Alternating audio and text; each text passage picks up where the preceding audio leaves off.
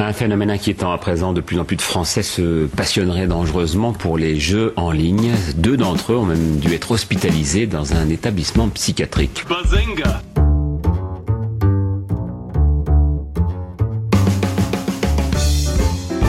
Il ne se nourrissait plus, il s'est enfermé dans sa chambre trois semaines durant en se prenant pour son avatar, un elfe de la nuit. Bazenga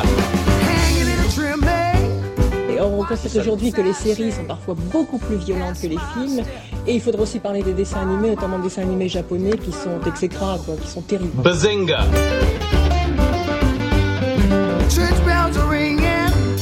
Quand vous citez Mediapart, qui se dit site d'information, ça n'est pas un site d'information. C'est un site de ragot Bazenga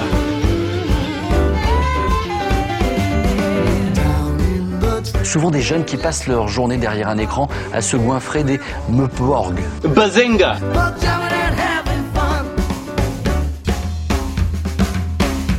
Ils ont des épées géantes et ne reculent devant rien. On les appelle les otaku. Bazenga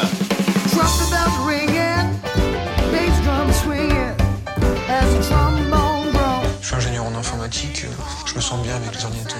Bazenga D'une manière générale, la liberté pratiquement totale qui règne sur Internet, qui se joue des frontières, permettent de créer des réseaux qui peuvent se révéler donc très très dangereux.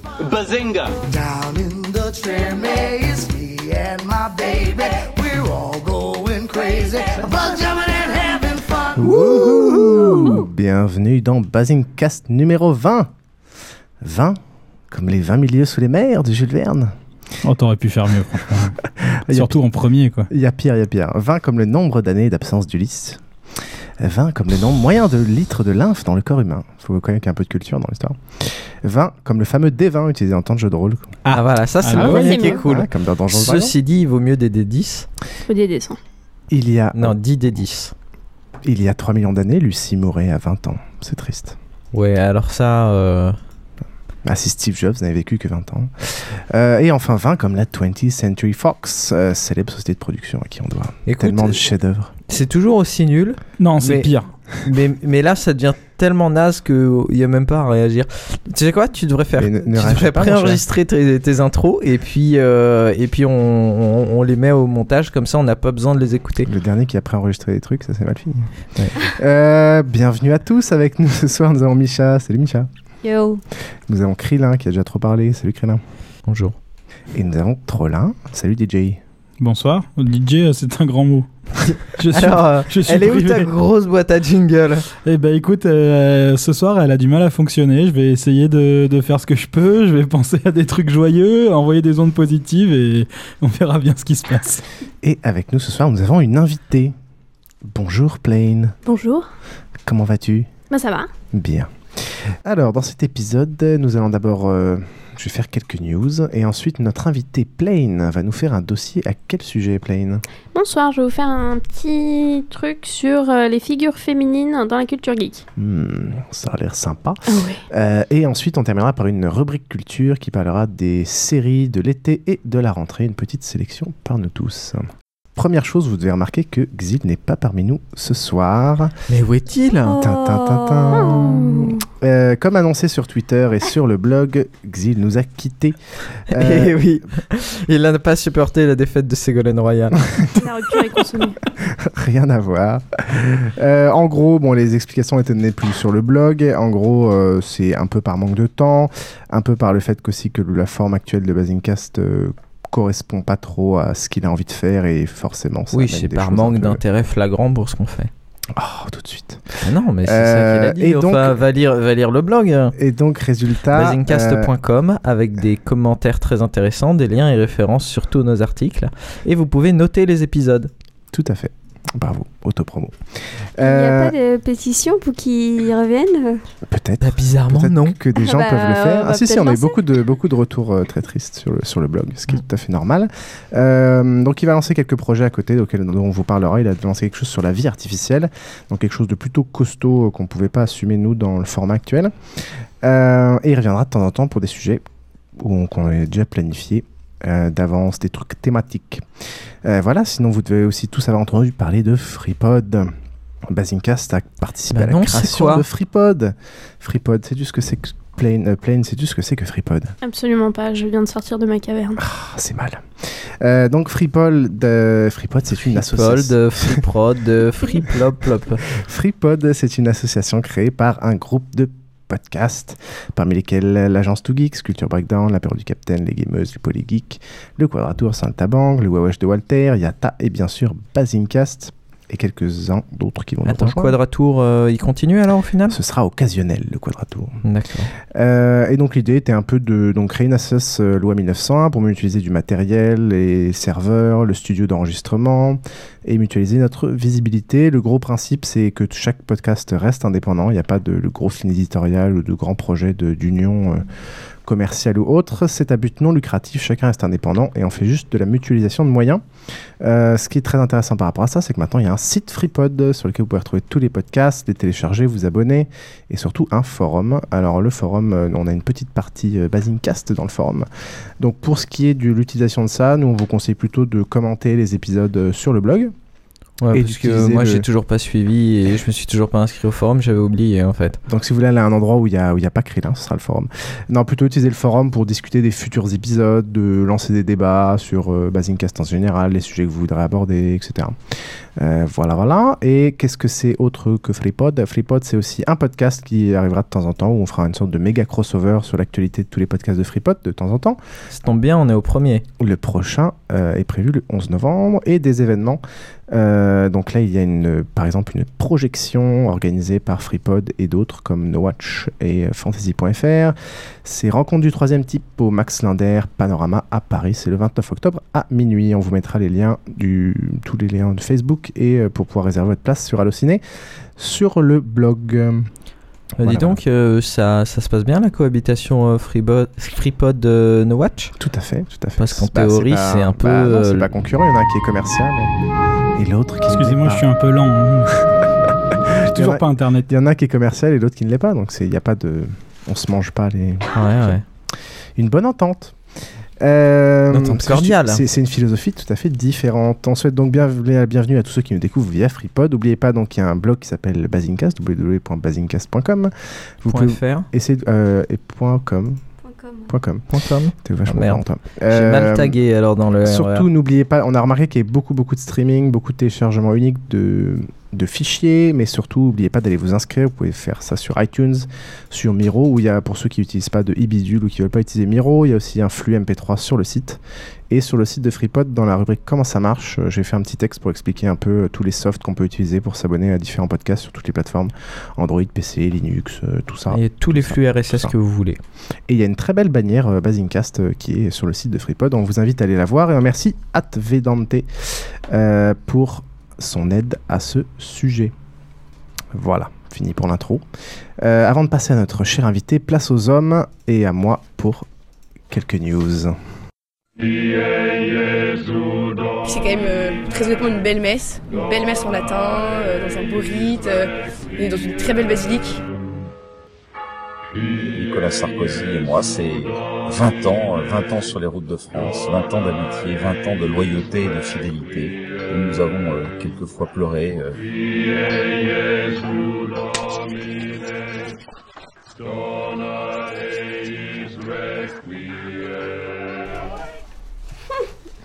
Comme ce magnifique jingle vous l'indique, nous allons parler de technologie euh, avec une première news qui concerne François Hollande. François Hollande, le Jedi. T'as retrouvé tes jingles ou tu fais avec non, non, trois c'est pauvres d'autres que j'avais MP3? préparés pour faire du offline, mais je les ai pas du tout triés, donc euh, je, je me, je me perds dedans. D'accord. Maintenant que François Hollande est officiellement la- le représentant du PS pour les présidentielles, euh, on allait jeter un petit coup d'œil sur euh, sa vision par rapport à l'Adopi. Euh, on reprochait il n'y a pas si longtemps à François Hollande sa position totalement floue sur le sujet. En gros, il voulait supprimer Adopi et la remplacer par une autre législation, mais dont il précisait rien du tout. Les choses ensuite se sont un peu précisées. En gros, il voulait taxer les FAI tout en précisant que la, la redistribution est compliquée et qu'il est contre la licence globale. Donc, quoi faire de cet argent? Oui, je vais le garder, je pense. Ensuite, euh, il voulait conserver l'Adopi, mais abroger la sanction de coupure du net. Donc en gros, on, Oui. garde, euh, on garde le pire d'Adopi, c'est-à-dire euh, la détection. Et ensuite, qu'est-ce qu'on en fait? Euh, On met Adopi au service des peines. en gros, le principe. Et je pense qu'il faudrait envoyer des, des lettres ad vitam aeternam. Donc le mec, il va faire une collection. À la fin, sa, sa boîte aux lettres sera tellement Tu sais engorgée. Il va faire du, dé- du, du déni de service. il va faire du déni de service par, la poste. du spam. Euh, non, non, ce qu'il veut faire, c'est que au bout d'un certain temps, pour vraiment les récalcitrants, bah, ils transmettront l'adresse, euh, enfin, ils transmettront les coordonnées de la personne directement aux ayants droit pour qu'ils puissent l'attaquer. Du Donc- péter la gueule? Mais donc, ce qui prouve que le mec a absolument, enfin, et son équipe technique, parce que le pire, c'est- c'est pas que lui, n'a absolument rien compris à Adobe, parce que c'est déjà les ayants droit qui s'occupent de la détection, de récupérer les adresses IP, de, Ah. le four- de les fournir à Enfin, pour. c'est les ayants droit qui donnent une liste à la police privée que. euh, Oui, à TMG qui, et compagnie. euh, Mais voilà. eux, eux ont déjà les coordonnées, c'est eux qui s'occupent déjà de ça. Donc ensuite, ça veut juste dire que tu les donnes à Adopi, et ensuite Adopi te les rend quand ils ont compté un certain nombre. Enfin, ils n'ont pas besoin d'Adopi pour ça, et en gros, ça veut dire qu'au lieu de, de- de supprimer les grosses peines, eh ben, ça va être euh, uniquement des peines, euh, de grosses peines pénales de contrefaçon. Euh, donc voilà, par contre, il précise un peu sa position, il voudrait bien faire euh, du droit au remix, donc ça c'est pas mal, c'est un peu comme un début du fair use dont on avait parlé dans, dans un des épisodes précédents. Euh, mes petites touches personnelles, comme euh, pendant la majorité des, des débats de la primaire, Monsieur Hollande ne parle pas trop de, de choses précises et dit toujours que ce sera des concertations futures, il en discutera plus tard. Bah, L'avantage d'être flou, c'est que tu te mets personne à dos, quoi. La gauche molle. Oh putain. Plus si mal que ça, il a perdu du bide, quoi. Ouais, ouais, mais euh, je sais pas. Il, Il a pas tellement gagné en consistance. hein. Ouais. il a peut-être perdu une partie de sa consistance. Dans mon cœur, ça restera toujours Monsieur Flan. Et j'ai. Ah d'ailleurs, bah tiens. Peut-être plus- ton président, hein, Monsieur Flan. Ouais, oh là, enfin oui, euh, ce sera toujours mieux que le petit roquet, mais euh, pff, quand même. On vous avez voté pour qui, vous, dimanche euh, Monsieur Flan ou Petit Pot à tabac? Je n'ai pas voté. Ah bon? Si j'avais voté, j'aurais voté pour Petit Pot à tabac. Eh bah tu vois, t'aurais dû y aller. Bah non, que comme temps, j'ai pas envie de Plain. être présidente. Pas voté. Ouais, Micha J'ai pas le droit de voter. Ah pardon. Ouais, De toute façon, les Ça va filles, la peut-être conscience changer, politique. ça va Ah non, mais les femmes, de toute façon, pas. Ah si. euh, Les élections Trop là locales, en tout cas. Moi, vraiment, vous me posez la question. Ok, et donc euh, tu as voté pour qui, Krillin, vu que tu es seul qui allait voter? Ah bah moi j'ai voté pour Petit Pot à tabac. Euh, Même quand la fille m'a tendu les, les petits papiers, je lui ai dit que j'avais pas besoin du deuxième. Non, mais ça serait bien, parce que si, classe. si, si elle avait pu arriver au pouvoir, elle aurait pu nous faire les 30 heures, par exemple. Euh, Mais t'as voté pour Mais qui c'est au- pas assez. T'as voté Enfin, pour elle au premier tour? Alors en fait, le, le, le jour du premier tour, déjà, euh, comme je rentrais de vacances, euh, de longues On vacances, voit les priorités. euh, très loin, euh, je savais pas que c'était le cas, enfin qu'il y avait euh, des élections. Et donc je l'ai appris le jour même. Et donc, euh, bah, je suis allé sur le site internet du PS pour trouver euh, où était le bureau de vote le plus proche de chez moi. Et là, euh, c'était écrit, comme sur Citadin quand il y a des bouchons, en raison du- d'une trop forte affluence, le site est actuellement indisponible. Donc, je n'ai pas pu aller voter. Tu mets ça à l'échelle d'un pays. Voilà. Ouais. 2012. Euh, tiens, c'est marrant d'ailleurs, puisqu'on en parle. euh, Il y a eu tellement de temps entre le précédent épisode et celui-là. Oui. Euh, et puis il s'est passé tellement de choses à la fois du point de vue du podcast, le départ d'exil, etc. Et puis euh, moi, Ouais, de mon point de vue personnel. perso, on s'en fout, euh, mais vas-y, ouais, continue. voilà. Donc j'étais euh, j'étais à New York, quoi. donc euh, pendant trois semaines, euh, j'ai rencontré des gens et tout. Bon, c'est bon, t'as fini de frimer. Barack. Et ben c'est un peu euh, c'est un peu comme le début de la saison 2 cet épisode. Oh, Ta gueule. c'est bon. Non, mais ça, ça arrive qu'en janvier, non? Bah ça dépend, on peut faire la saison 3 en janvier. Ou alors comme c'était la saison 2, l'épisode euh, 18, euh, peut-être que là c'est la saison 3 et en janvier la saison 4, ça paraît pas mal. Ouais, on a une grève de scénaristes. On n'est pas payé par donc, saison, je vous préviens. Non, c'est con. On est payé? On n'est pas payé du Ah tout. merde, merde, déjà, c'est moi qui récupère toute la thune. Bon allez, news suivante.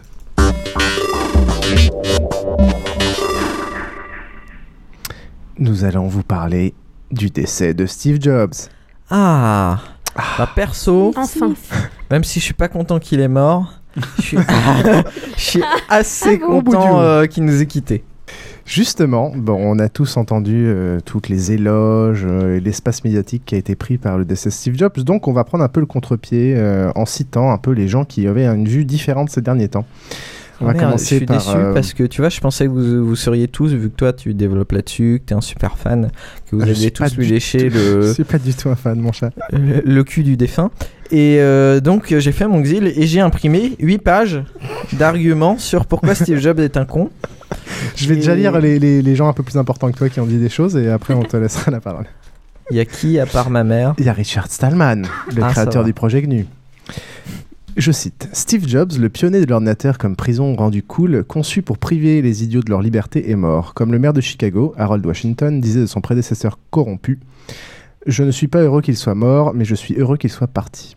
Personne ne mérite de devoir mourir, ni Jobs, ni même Monsieur Bill, ni même les gens coupables de torts les plus grands que les leurs. Euh, mais nous méritons tous la fin de l'influence mauvaise de Jobs sur l'informatique des gens. Malheureusement, cette influence continue malgré son absence. Nous ne pouvons qu'espérer que ses successeurs, en tentant de poursuivre son héritage, soient moins efficaces. Voilà, donc c'était un petit peu violent. Il s'en est pris un peu plein la gueule, même par la Free Software Foundation. Ouais, euh, je vois pas en quoi c'est violent. Bah, moi, je, moi, je trouve ça. Peur du constat, là, non? Non, mais le, pro- le problème, c'est que ça. Moi, c'est pour ça que je me suis beaucoup retenu sur Twitter et d'autres moyens de, de parler pendant le, le- le moment où il y avait cette, euh, cette Steve Jobs mania. Et je me suis. Je considère que tu peux attendre quelques Ouais, jours. C'est pour ça que nous, on a attendu un petit peu aussi de, de- de parler de ça. Moi, je suis attendu, euh, on non, a mais- trois semaines entre deux Non, mais je suis moi, je- personnellement, je suis plutôt d'accord avec lui. Ensuite, Euh, il y a, il y a- y a Oui. quelque chose que je voudrais dire par rapport à, à cet extrait. Euh, je suis tombé, euh, parce que moi je l'avais mis dans mes 8 pages d'arguments, et je suis tombé sur euh, un article de PC Impact que je mettrai dans notre article lien et référence.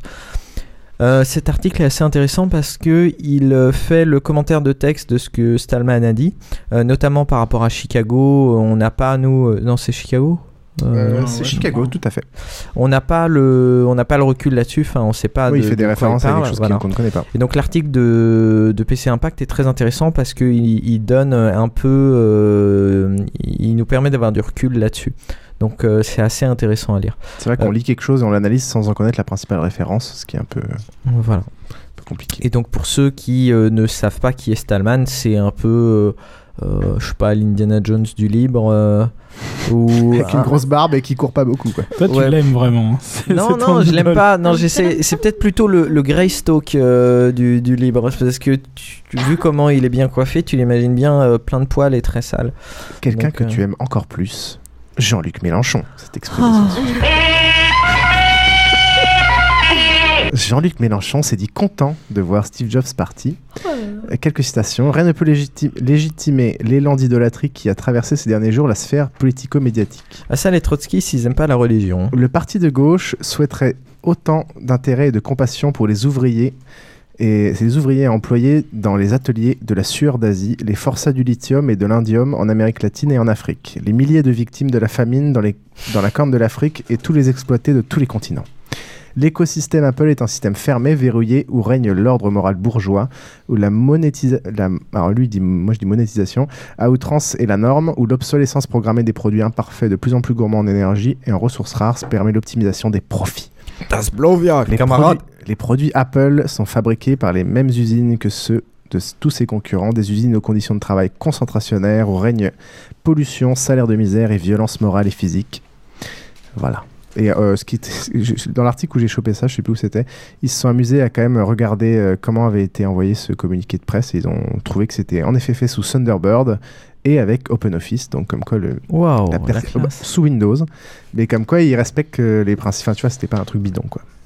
Mais Mélenchon, c'est un peu euh, le Stallman français, sauf que lui, c'est, il est, Sauf qu'il sert à rien. Il s'intéresse à la gauche, là où Stallman s'intéresse au libre. Bah écoute, excuse-moi, mais le libre, ça sert à quoi? Oh, oh, pardon, excuse-moi, on, est- on enregistre.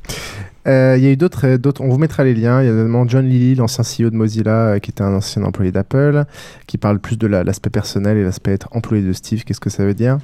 Et un autre article, un article du New York Times aussi. On vous mettra les liens. En gros, les résumés des positions diverses, c'est bon l'influence très néfaste sur l'écologie qu'ont ce genre d'entreprise, surtout avec le- la non-évolutivité des systèmes et le pouce à la consommation ultime. Le rouleau compresseur social de la mondialisation, euh, que c'est un despote social, un despote dans sa boîte, euh, Eh, que c'est une société euh, très agressive. on a le droit de. de- de Ah, après, tu peux- participer, après, tu peux participer, Non, parce que là, tu es en train de me prendre toutes mes pages une à une. Donc ah bah je suis attends, assez je, déçu. je finis. Une société très agressive en termes de brevets, donc en gros ça brille l'innovation comme on le voit actuellement avec tous les procès sur lesquels ils sont. Euh, et une société aussi très agressive sur l'innovation euh, qui généralement préfère racheter, enfin écraser les startups euh, qui inventent des trucs que plutôt les racheter. Et je te passe la parole, mon cher. Bon, bah, il me reste plus qu'une euh, qu'une demi-page. Il y a, il y a un article qui est très intéressant et que je mettrai également en lien qui s'appelle euh, Ce que tout le monde est trop poli pour dire à propos de Ouais, Steve Jobs. Je l'ai de côté. Euh, et il rappelle un peu euh, tous les mauvais côtés. Donc à la fois le fait que Steve Jobs était un enfoiré qui avait, comme tu l'as dit, qui mettait de la pression sur ses collaborateurs en les traitant de sous-merde et compagnie. Enfin, il était au niveau euh, pression sociale, euh, c'était quand même. euh, Enfin, D'où le parallèle sociale, avec. Piouf que tu faisais tout à l'heure. Exactement. Euh, ça rappelle aussi, comme tu l'as bien dit, le fait que, alors que eux euh, avaient la, po- la possibilité de faire changer tout ça, euh, ils ont préféré avoir les coûts les, les plus faibles en faisant bosser des enfants. Euh, et les faire crever à coups de, de... Oui, alors ça- ça- non mais dans, la des usines. de tes propos. Excuse-moi, il y a quand même un mec qui est mort euh, Oui, non, au bout d'une seule shift enfin, de euh, 34 heures. Bah, avant les 34 heures, c'était un enfant. Mais après, euh, il a passé ses 18 ans en ce moment-là.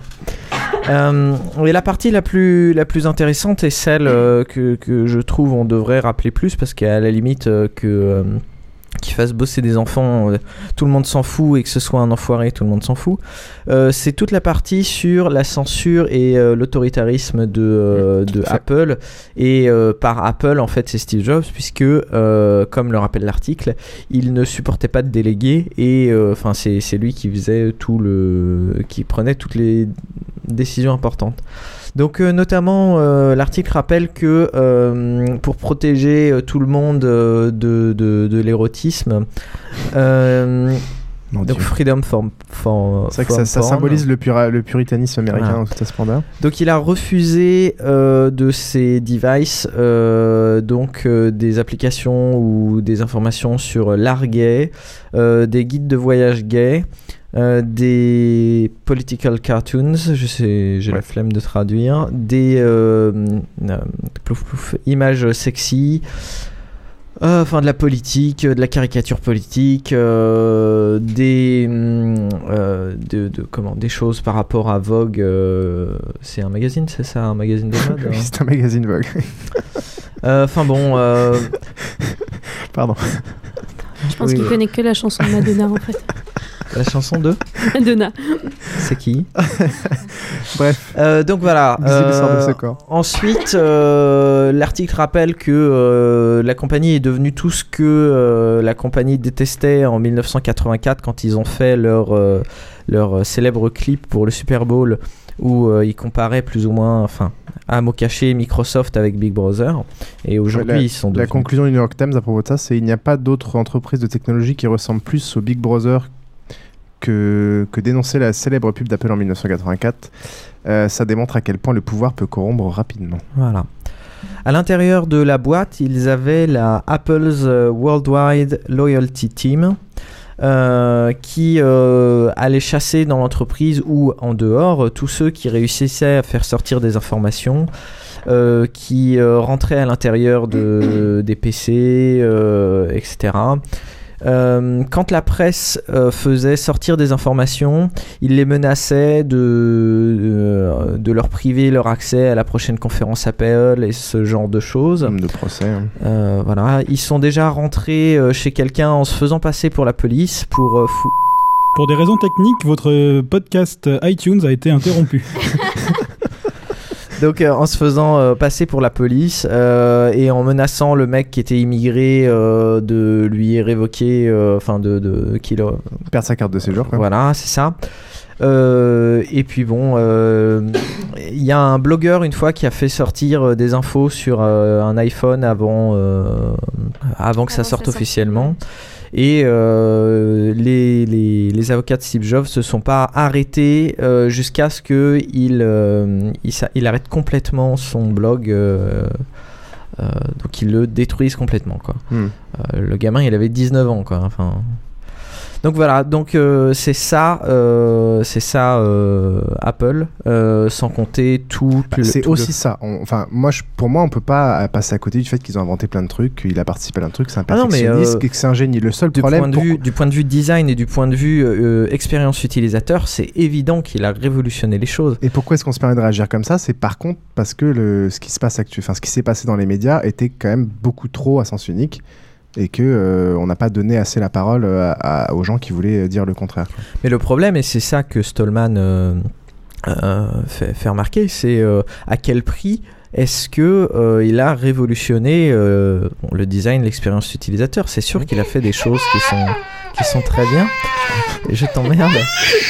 Mais au final, euh, au final, la question c'est à quel prix? Et, euh, et perso, moi je suis pas prêt à le payer. Et ouais, mais tu le paieras quand même, vu la pollution et compagnie. Allez. Et vous autres, vous avez des opinions là-dessus? Je suis sortie de ma caverne hier. Le mythe de la caverne. Allez, news suivante, avant de passer à la rubrique de l'invité.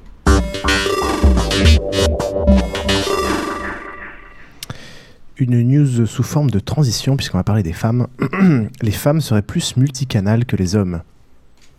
Multicanal, euh, ouais, bah, Allez, allez, défoulez-vous sur les trucs graveleux. hein, Forcément, voilà. chez les hommes, t'as pas beaucoup de choix.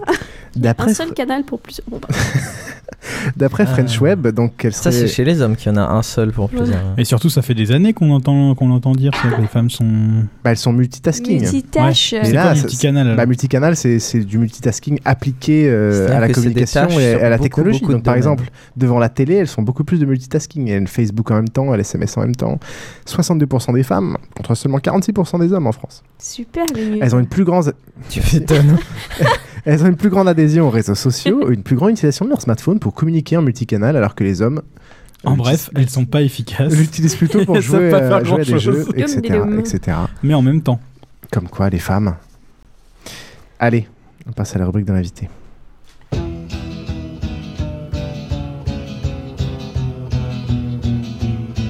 Salut les gars, je suis content de vous voir. Comme je passais par ici, je pensais m'arrêter un peu, à moins que vous vouliez que je parte. Tu peux rester. Pas de problème. Je suis même content que tu sois venu chez nous. J'aimerais bien que tu restes. On va manger des chips. T'entends? Des chips C'est tout ce que ça te fait quand je te dis qu'on va manger des chips Start walking.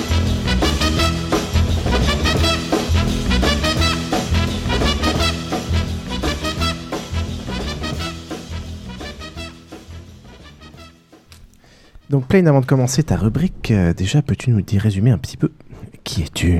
Alors, ça, c'est une excellente euh, question supravaste. Euh, Faire court. Qui je suis? Euh, Déjà, j'ai arrêté d'écouter Basingcast euh, à partir du moment où j'étais célibataire. La bonne nouvelle, c'est que je vais peut-être pouvoir m'y remettre. Apparemment, tu écoutes Basingcast pendant tes ébats, c'est ça que tu nous disais pendant la pause? Non, non, non, pas pendant mes ébats, mais. euh, c'est Basingcast qui que- déclenche tes ébats? Oui, mais si c'est vous à aussi vous 12 trouvez. Basingcast éro- érotique, écrivez-nous. Oui, c'est ta douce voix qui me fait. euh, qui, me donne des frissons partout. Non, non, pas du tout. Non, je considère que c'est juste une activité de couple. D'accord. Euh, en post ou en. Logique. Je tiens à le préciser, ça marche dans les deux sens. Parce que toutes les activités de couple se classent dans la catégorie pré ou post-coïtal ou coïtal. pendant ses- pendant sa vie. Voilà, précisément. Il y a, il y a trois choses. Et que fais-tu dans la, que fais-tu dans la vie, Plain Oh là là, non, ça c'est la question que je voulais éviter. Euh, dans Mais la tu peux vraie inventer, hein. vie, dans la une vie, vie. je suis un super héros la nuit. D'accord. Et je touche le tralala. Non, c'est pas ça. Donc, euh, dans la vraie Oh, vie, je Madame suis a une super références. héroïne. Euh, non, je viens de finir un Master 2 en ressources humaines et communication. Et là, je vais euh, glandouiller pendant un an avant de reprendre sur un master spécialisé. D'accord, et tu vas faire quoi pendant que tu vas glandouiller? Oula, vas, tu vas rattraper. Je vais. Et c'est là où on touche du bois, genre je vais rattraper les épisodes de Basingcast. tu vas rattraper Chlamydia ou Oh, soigné c'est charmant. Et ça, c'était champêtre Non, des. Pas mal de petites conneries, euh, bouquiner, écrire des articles pour un excellent blog qui s'appelle Cultures Pub. hein. Euh, Culture Pub, on mettra le lien dans les un notes excellent, de l'émission. excellent blog euh, qui n'est peut-être pas encore mort, il y a de l'espoir. Euh, et c'est en fait euh, grâce à Cultures Pub que j'ai connu euh, Basingcast. Krillin, Krillin et et, euh, a fortiori Basingcast. D'accord. Eh ben, on te laisse la parole pour ta rubrique. Donc de, de quoi vas-tu nous parler, Plain? Alors, je vais vous parler un petit peu de Wookiee aussi, si tu veux, euh, de figures féminines dans la culture geek. Donc ce qui est rigolo, c'est qu'au final, euh, notre première saison a commencé sur du gros machisme, ce qui nous a valu les foudres de Mantine. Et là, euh, pour notre premier épisode de la deuxième saison, on va commencer en étant dans, dans tout le on- contraire. On invite une femme. Il y a presque parité là. Avec un peu de douceur dans ce monde de brut, tout ça, tout ça. Je vais pas prendre une voix genre euh, les meufs sur FIP, genre bonjour, vous êtes Ah. sur. Et c'est cool. Tu sais que tu vas nous faire gagner des, des, des- des auditeurs comme ça. Ouais, je vous rappelle qu'au bout de fatiguer 1000 à ça. likes, On a un flashboob de Misha. Ah oui, bah voilà. Non, non, non. Misha flashboob. Non, mais moi, Voilà je veux bien comment transférer mes likes de Flashboob pour euh, la pétition euh, pour faire revenir Asile. Oula, oula, oula, oula. Tu veux un flashboob d'Oxil C'est vachement Bon, moins vendeur. Excuse-nous. Donc un peu les figures féminines dans la culture geek, parce que un constat que j'ai fait, c'est que quand on parle, euh, bon moi mes bon, grosses références, on va dire que je passe euh, mon temps dans les bouquins, Euh, quand on parle de quelque chose qui va te te faire vibrer, t'accompagner, euh, machin, ça va être euh, la faiseuse de veuve, euh, des petits noms sympathiques du genre, et euh, le machin qui te tient chaud la nuit, euh, avec lequel tu dors et que Mmh. t'emmènes au combat, c'est pas ta meuf, c'est ton épée. Donc euh, ça c'était un petit un petit constat, c'est-à-dire que C'est quoi moi la faiseuse de veuve faiseuse de Ouais, c'est j'allais un demander. nom de bon bref. Widowmaker. Les références. Bon bah tu cherches C'est un item TF2 pour ceux qui veulent le m'offrir le K19. Team Captain. Non, mais c'était un petit peu un constat, c'est-à-dire que quand on, on réfléchit à l'archétype du, je sais pas, de la figure du mec euh, geek machin, tu vas avoir euh, eh bah, le guerrier, ok, bon, la grosse brute, euh, Duke Nukem et, tout, et compagnie. J'attends le jingle Duke Nukem. Voilà. Euh, I've got balls of steel. I've got balls of Oh putain, tu l'as. Non, mon préféré c'est. My Boot, Your Face, The Perfect Euh, ouais, non, mais là pour le coup, faut que je cherche. Ouais, bah, voilà. Bon, bref, donc on a sinon. À part Oui, attends, guerrier- ça quand tu dis l'archétype, c'est l'archétype de ce sur La quoi brute. le geek se, se projette. Parce Précisément. que. Ah, bah, il se projette sur les femmes de manière régulière. C'est pas le même genre de projection, à mon avis. Ouais, il se projette dans son mouchoir. hein. Hop là Ça, c'est fait. Donc, euh, bon, t'as le guerrier, le savant et le lâche, quoi, en gros. Tu vas avoir euh, le gentil, le méchant. Bon, ça, c'est... Après, je parle de mon petit prisme à moi. hein. Ou sinon, euh, quand tu penses euh, meuf geek, tu vas me dire Lara Croft. hein. Wouhou Une nana avec Hmm. des gros boobs et Plutôt un meuf gros dans l'univers geek alors. Voilà, meuf dans l'univers geek, ça marche aussi. Sinon, tu vas Bah, avoir... t'as toutes, les, euh, t'as toutes les, les nanas dans, dans, dans les jeux de baston aussi. euh. Voilà j'allais Tous les trucs Bah, dans tous les trucs médiévaux où elles ont des armures qui couvrent à peu près un demi-téton et on Bah, sait c'est pas vachement- quoi c'est Et pratique de protéger les tétons pendant le baston. C'est hyper important pour pas attraper froid, c'est vrai. Exactement. Donc, euh, sinon, tu vas avoir euh, Xena la guerrière et compagnie. Bon, je vous épargne Princesse. Leia. Merci. Oui, Princesse Leia, j'ai jamais trouvé ça vraiment comme. euh, Je, sais pas si Euh, les gens troisième épisode quand même, donc épisode 6 pardon. Ah, petit bikini, quoi, merde. ont- Ouais, je sais pas. Moi, j'ai Épisode jamais six, été. Ouais, Ouais. non, moi non plus, attends, Carrie Fisher, elle m'a l'esclave. jamais Moi, euh, c'était Jabba transcendé, qui. quoi. Pardon. Non, c'est mais- quand même l'épisode 6 c'est C'est Jabba celui qui t'a où ils l'ont foutu à moitié à poil et où ils ont mis les, Pas qu'à euh, moitié, hein. les Ewoks. Ah, Excuse-moi, j'étais pas qu'à par moitié. les Ewoks. Ouais, enfin, en même temps, quand tu vois la tête de sa mère, après, euh, tu l'oublies, quoi. Pourquoi hein Euh, je parlais de Nathalie Portman, Portman dans ah, les d'accord, ouais. précédents. Ouais, pas C'est vrai. Excusez-moi. Donc, euh, ouais, donc il y a un peu la catégorie du fantasme. Bon, ok, qui euh, elle se tape parmi les mecs, t'as pas rêvé de se taper Xena, hein, dites-moi. Moi, Mmh. Oh, honnêtement. Xena, c'était tellement. Enfin, c'est moche, les- le style de cette époque, c'est insupportable, c'est dégueulasse. Perso, En ça plus, passait euh, sur TF1. Enfin, en plus, le- son le- mec, c'est Hercule, tu le- vois sa le gueule, porno- il le ressemble porno à de l'époque était pire. hein. Non, mais c'est juste parce que t'as pas envie de te Le faire porno casser de l'époque était pire. Mais j'avais pas l'âge en fait. Pour tout avouer. je regardais pas vraiment de porno dans les années 80. Mais sinon, euh, T'es une fan des années 80. ouais, pour être honnête, euh, RTL9. en 98, quand je suis allé sur internet pour la première fois, mes premières recherches, ça a été Lara Croft. Ouais. Voilà. Ah bah ouais, Lara Croft est beaucoup plus intéressante que Xena. Ouais. Voilà, si je réfléchis, je suis sûr que je peux retrouver. Normal, le elle est virtuelle. Sinon, je voulais ajouter à ta liste euh, tous les trucs japonais où les filles ont des seins tellement énormes que c'est même pas une lettre de l'alphabet leur bonnet. D'accord, je vais même pas dire j'aime bien quand t'abondes dans mon sens, hein, parce que ça pourrait être mal interprété, Hmm. mais j'aime bien quand tu abondes dans mon sens. Donc, Abonde dans l'autre sens maintenant. Re- Ouais, re dans le Redis-le, sens. mais avec Eh ta oh voix FIP. j'aime quand tu abondes dans mon sens. Oh C'est bien. Non mais ça va finir en 1000 truc porno. auditeurs. On va arrêter. Donc, On va, on va en faire un jingle. Oh oui. donc, euh, donc t'as un peu la catégorie du fantasme. euh, bon, ok, euh, la nana super bien gaulée avec des grands cheveux. bon, après tu choisis rousse, blonde ou brune, quoi. Donc ça, c'est un peu chiantos, hein, surtout quand t'es une nana et que tu te dis bon, mes héroïnes, ça peut être quoi? Très honnêtement, j'ai pas envie de ressembler à Xena. Hein, bof. Enfin, Comme je te quoique, comprends. pour savoir se battre. euh, Moi non plus. ça. Ouais, elle est Ma très plus laide. grande peur, c'est qu'on me dise que je le ressemble à Xena. Laisse te pousser les cheveux et on en reparle. donc voilà, donc Xena et compagnie, bon, bof. Non, mais depuis, ils ont fait le Legend of the Seeker, c'est les mêmes producteurs, mais les filles, elles sont vachement plus canon. Yeah, bon, right. Enfin bon, sinon, donc, euh, dans l'archétype de la bimbo, tu vas avoir euh, bah, typiquement euh, le machin qui est sorti il y a pas longtemps, Sucker Punch, hein, avec euh, Sucker toutes Punch. les biatches euh, en petite jupette et compagnie. euh, bon, le Ouais. film en soi a pas grand intérêt parce que moi j'aime bien regarder des trucs avec une Non, mais je pense qu'il n'y avait pas un bonnet en dessous du dé. hein. Il y a plein, il y a plein d'histoires sur les petites jupettes, moi j'ai aimé. Mais... Oui, non, mais les scènes de combat sont cool, hein, mais le reste. Bah, t'as les jupettes qui bougent, hein, donc. Non, mais vous aviez eu un 300 par le même réalisateur Et d'ailleurs. ça, c'est très bien. J'approuve Et- totalement. Je, du je 300. pense qu'il a voulu. 300, euh, c'est bien. Mais non, il a voulu Les faire hommes en un... cuir, c'est bien. Il a voulu faire un 300 pour, euh, pour mec, c'est tout. Non, c'est c'est l'ex- c'est l'exploitation du corps des hommes, c'est scandaleux. Non, il manque le juste le ahou, ahou, ahou. Ah, mais encore une fois, préviens-moi à l'avance si tu veux c'est pas possible sinon. Non, mais c'est pour ça que moi aussi je peux jouer avec la boîte à jingle, tu vois. Non, non, non. Donc, euh, 300 au demeurant, c'était absolument excellent et j'ai beaucoup aimé ce film pour euh, la Ouais, grande profondeur du aimé, scénario. euh, et- l'idéologie qu'il y avait derrière. Mais, mais alors, attends, je, je sens une certaine contradiction. euh, Oui. Tu, tu- donc tu considères, bon, bon, d'abord tu parlais à ce à quoi tu voulais t'identifier, mais est-ce que toi tu fais un peu la même chose que nous C'est-à-dire que tu vas quand même regarder des trucs et tu vas apprécier des trucs où l'homme est mis en valeur d'une certaine façon et Je son parlais image juste des jupettes en cuir en fait. hein. D'accord Ah. Non, parce que sinon, elle préfère qu'il soit tout maigre, euh, un peu bizarre, euh, poilu. Non, pour être honnête, je connais ses références en, en termes de mec, ce qu'elle est allée voir 50 Oh. fois dans un petit cinéma euh, bizarre, et je peux vous dire que c'est pas franchement 300. Non, carrément pas. Enfin bon, donc euh, au-delà du personnage de la bimbo, sinon on va avoir euh, un truc sympathique euh, qui va être euh, Tekos Girl ou la biatch robotisée, un peu en mode euh, Hum, je sais manier le tournevis euh, et euh, je vous assure que je suis très utile. Bon, En mode, en mode la, nana, la nana dans les experts, euh, celle qui, qui pirate tout ça, Ah, ce genre de truc ou euh, Firefly, ce genre de machin. Bon, demeurant, C'est- c'est- c'est- c'est une- c'est un être humain, c'est une femme, dis pas machin. C'est Pardon. c'est pas très Non, je parlais de la série. Ah, d'accord. Donc, euh, Est-ce que tu mets la fille de Gunmu dedans je ne sais pas ce que c'est. Gunm Gunmu Ah, Gun. Ah, oh, d'accord, c'est dans ma liste de choses à faire cette année.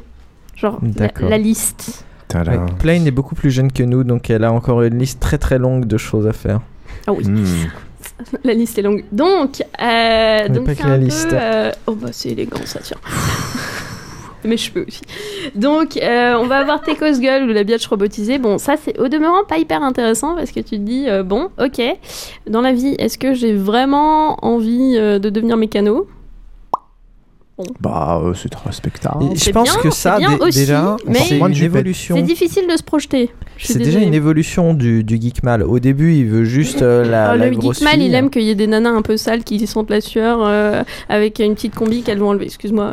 Euh. Ouais, je suis Ah bah pas attends, que je pense- vraiment Je pense que le geek mal qui passe sa vie à bricoler des PC, euh, après avoir Aimerait voulu bien avoir seulement. une geek femelle pour réparer Avis des PC. d'expert. Exactement, exactement. C'est un peu son équivalent, mais en bonasse. Ouais, voilà. Mais, mais en bonasse. J'aime bien la précision parce que. voilà. Bah, lui, il a toujours des boutons. Ça. euh, voilà. Sinon, dans la série euh, des personnages euh, un peu sympathiques, euh, bon, moi, comme euh, vous l'avez fait remarquer, je suis super jeune, donc euh, j'ai beaucoup joué à Mario. Et sinon, on a Peach. Génial. Ma préférée, la blondasse. Sexe. Cool. Ah, Si, quelqu'un a fantasmé sur Pitch euh, ici, euh, qu'il se dénonce quoi. Vas-y, dénonce-toi. Ah non, non, pas du tout. euh, maintenant, il y a... elle est plus toute seule, il y a sa copine. Ouais, Daisy. Daisy, voilà. Oh, Ouais. Enfin bon, Peach, c'est un peu le euh, Oh, Peach est tombée, elle a besoin d'un pansement. Mario va tra- traverser 350 mondes pour aller chercher un pansement. Tout ça pour disant, jouer au docteur, Vraiment, quoi. tu déconnes. Ouais, bon, pour jouer au docteur. Mais Mario, le pansement est dans une autre armoire pharmacie. Il fallait aller chercher ailleurs. Bon, ok. Donc, c'est pas vraiment fascinant. Euh, enfin, euh, très honnêtement, euh, moi, devenir Peach plus tard. Bof, C'est bof, pas très bof. porteur. C'est pas très porteur. Non seulement c'est euh, le faire valoir le plus total, hein, mais en plus, vraiment, elle est supra con, Peach. Vraiment, c'est Bah, elle est blonde. désespérant. Ah, ah, pour sa défense, euh, on l'a jamais vraiment vu parler très longtemps. hein. Ça se Ça se trouve, elle a plein de trucs ouais. à raconter. Elle est hyper intéressante. Ça C'est se vrai. trouve. Faut pas comme ça, juste parce que c'est une femme et qu'elle est blonde, je te trouve quand même euh, vachement Ouais, difficile. Depuis hein. le début, je te trouve, tu mets les gens dans des cases de- d'une manière. euh, Je suis hyper méchante. C'est On a le droit de s'habiller en rose, même si on est sectaire, intelligente. hein, euh. Et si on regarde le dernier Mario, je trouve que ça s'est vachement amélioré. Donc Mario Galaxy, Bah, il y a, de Harmony. Et euh, Harmony, elle est plutôt type MILF. ouh. Parce que Et c'est ça, ça tente vachement plus Krillin. Bah oui. Je fantasme sur les plus de 80 ans en fait. Ah, Ça, c'est Granise. Ah là là là là là là. Des guilfs. Des guilfs. Donc euh, voilà, bah, typiquement dans l'archétype du machin, t'allais avoir euh, la pute, euh, la traînée, euh, etc., le faire valoir et la vieille.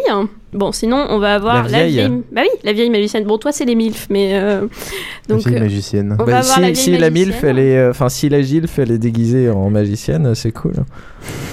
Bon, je ne veux pas savoir, je suis beaucoup trop jeune, je vais occulter ces images de mon esprit. Donc, euh, la magicienne, ça va être euh, typiquement. euh, J'ai revu Willow il y a pas longtemps, donc. euh, la vieille. Donc, euh, un peu genre. La prophétie Ah oui, elle est pas si vieille. Qui ça? Dans Willow. On Ouais. parle peut-être pas de la même, hein, celle avec les La cheveux méchante. blancs, Ah bah non. euh, un petit bâton. C'est la méchante. Tout ça, tout ça. Oui, C'est la méchante est cool. Bah, souvent, les femmes dans les trucs et dans les filles, elles sont très méchantes. Plus elles sont vieilles, plus elles sont. Non, mais elle était pas vieille. là. Ah. Elle, est- elle est MILF. D'accord. Pas Enfin, assez, elle pas rentre assez, dans c'est pour ça qu'elle est standards, méchante. quoi. Elle rentre dans ses standards, donc ça passe. Donc, euh, bon, tu vas avoir euh, la vieille, donc avec euh, plus ou moins des histoires de prophétie, plus ou moins des histoires de sagesse, euh, type euh, quête existentielle, je vais vous apprendre la vie, les cocos. Bon. Mais t'es jamais Voilà. contente en fait. Ah non, je suis jamais contente. hein. Soit, soit c'est un faire valoir, que- soit c'est une guerrière qui sert à rien, soit c'est une techos qui sert à rien, soit c'est une sage qui sert à rien. Mais elle sert à chaque fois. La teco, ça sert vachement. Oui, quand t'as des boulons à réparer. Donc, ce que je voulais un peu euh, vous faire toucher du doigt, et je suis contente de voir que, que ça marche, c'est que... euh, Touchons, touchons. je- Oh oui. ah oui. Donc, c'est que euh, quand on réfléchit un petit peu aux personnages féminins, entre guillemets, euh, dans la culture geek, moi, j'en ai pas trouvé des masses hein, qui me fassent vraiment envie. C'est-à-dire que l'archétype Qui te de la fasse envie femme sous. forte, euh, que tu en tant que modèle de référence. En tant que modèle de référence, parce que un des trucs qui est notamment sorti, euh, bon, quand tu quand épluches un peu tous les rapports de tout ce qui est Sénat, Assemblée, etc., c'est que euh, il y a une mise à l'écart des femmes dans le monde du travail. Bon, ça c'est un peu euh, mon petit prisme, mais surtout il y a une pénurie de modèles féminins positifs. C'est-à-dire que pour les que- mecs, Est-ce que l'un n'est pas lié à l'autre d'ailleurs aussi parfois? Voilà, c'est un peu le. Parce qu'il y a une question de modèle, mais il y a aussi pour nous les hommes, par exemple, le fait de- d'avoir vu des exemples euh, nous permet aussi de mieux apprécier la femme qui est à côté de nous. Oh, oh. si c'est pas mignon. Moi je dis Ah, pipo. Moi je dis pipo. C'est pipo tellement du Moi pipeau. aussi. Est-ce que tu entends le bruit des rideaux qui craquent Mais c'est comme ça que j'explique à mes employés femmes que je les paye 30% de moins que les autres, c'est que je n'ai pas assez de références. 30% de moins. Alright. Bon, Voilà, d'accord. Je te laisse. T'as des employés femmes, toi Je suis dans la moyenne. hein. D'accord. Je n'ai pas le bras assez long pour le frapper, mais sachez qu'une baffe métaphorique est passée. C'est fait exprès. Mais non, mais il a pas d'employé femme, c'est feignante, elles veulent pas bosser pour lui. Continue. Donc, Voilà. d'accord. Donc, tu, es en manque grave de, Je de suis modèles. en manque grave de modèles. Mais la bonne nouvelle, hein, c'est que quand même, il y en a quelques-uns. Mais pour là, il faut aller vraiment les chercher. Et moi, le seul que j'ai vraiment trouvé qui me fasse vraiment tout à fait envie, euh, c'est quand tu vas chercher dans des bouquins, notamment de soap opéra. Donc là, il faut y aller, il faut le vouloir. Et un que je vais vous recommander du coup particulièrement, c'est la série des Honor Harrington. Donc là, pour le coup, c'est obscur, c'est très obscur, mais c'est absolument excellent. Euh, sachant que la dite damoiselle, euh, si on peut vraiment dire ça, puisqu'elle se comporte un petit peu au début des bouquins comme euh, l'archétype du mec capitaine de vaisseau standard, euh, elle va se retrouver plus ou moins dans une sacrée merde en mode on l'envoie au trou du cul du fin fond de la galaxie euh, et elle va devoir euh, botter les fesses de tout le monde pour s'en sortir. C'est pas soap opéra, alors c'est space opéra. Space opéra. Space opéra, pardon. Eh, parce que là, je, je partais dans un truc euh, américain. J'étais en, Euh, ambiance Amérique du Sud. euh, C'est quoi la différence par rapport à. Xena avec un vaisseau spatial?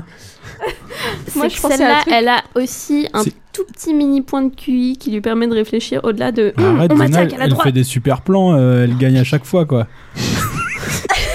Mais c'est l'héroïne C'est comme Parker. Lewis, mais en fille. Non, tout ça c'est parce que tu t'as pas vu d'image, donc t'as pas vu que en fait elle avait été imaginée comme une grosse salope et c'est pour ça que tu, tu la détestes pas quoi. Ah, habillée Ah. rose. En vrai, elle est jalousie. pareil, hein. Je t'assure, la prochaine fois que tu vas y right. réfléchir, tu, tu te la représentes. Ouais, comme ça. Non, ça va aller, j'ai pas Krillin a une remarque. Oui, euh, t'as t'as terminé sur euh, ton soap opéra, space opéra Pas du tout. Ok. Je peux t'interrompre une seconde alors? Je sais pas. Tu penses quoi de Lisbeth Salander? Ah. Ouh, grosse alors, question. ça c'est un personnage intéressant au sens où j'avais lu les bouquins quand j'étais passablement dans le cirage. Genre, je ne vous recommande pas de les lire entre 2 et 4 heures du matin systématiquement. Euh, mais j'avais trouvé que c'était un personnage intéressant, mais qui quand même se fait assez violemment piner la face, hein, pour euh, parler élégamment. Ouais, elle se fait méchamment violer. hein. Voilà, donc euh, je suis pas certaine que ce soit le meilleur des modèles. hein. Moi, c'était une version dark de la nana de NCIS, enfin de je sais pas quel truc. euh, Ouais, ouais, on pourrait voir ça, un, mix entre NCIS, Kylie et, et, Kylie de hum, Firefly. Mhm. Ouais, je, ouais, pour moi, elle rentre quand même un peu beaucoup dans les archétypes. euh. Ouais, bah, c'est-à-dire que c'est pas un personnage fort. Au sens où euh, c'est moitié un personnage fort, c'est-à-dire qu'elle se fait quand même euh, assez violemment avoir, elle se fait un peu C'est quand même sens, elle, euh, c'est quand même elle qui fait tout dans, dans la trilogie. C'est faut bien elle. que ce soit euh, l'héroïne. Et surtout Voilà. quand il lui arrive un truc, euh, L'autre s'en prend elle, elle se laisse pas faire quoi. C'est juste qu'elle a pas le choix sur le moment. Moi, je trouve pas du tout que ce soit un personnage faible, au contraire. Mm, mm, mm. Ouais, Il n'y a pas une scène où elle se bat avec un pistolet à clous Oh bah elle brûle des gens, enfin c'est bon, elle, elle se défendre. Si, si, ouais. Mais bon, l'archétype de la meurtrière, est-ce que c'est vraiment un modèle intéressant? Ah bah après, c'est à toi de Ça voir. Discute. J'ai encore deux questions, mais je vais te laisser aller au bout de ta démonstration avant Non, de te les poser. Non, non, mais vas-y, vas-y, vas-y. Continue, Plain.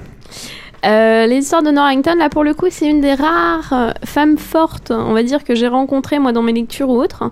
C'est-à-dire que non seulement elle va pas se laisser marcher sur les pieds, mais en plus elle va euh, massacrer un petit peu tous ceux, qui se mettent euh, dans son chemin, y compris sauver sensiblement toutes ces planètes et tout. Donc c'est plutôt sympa.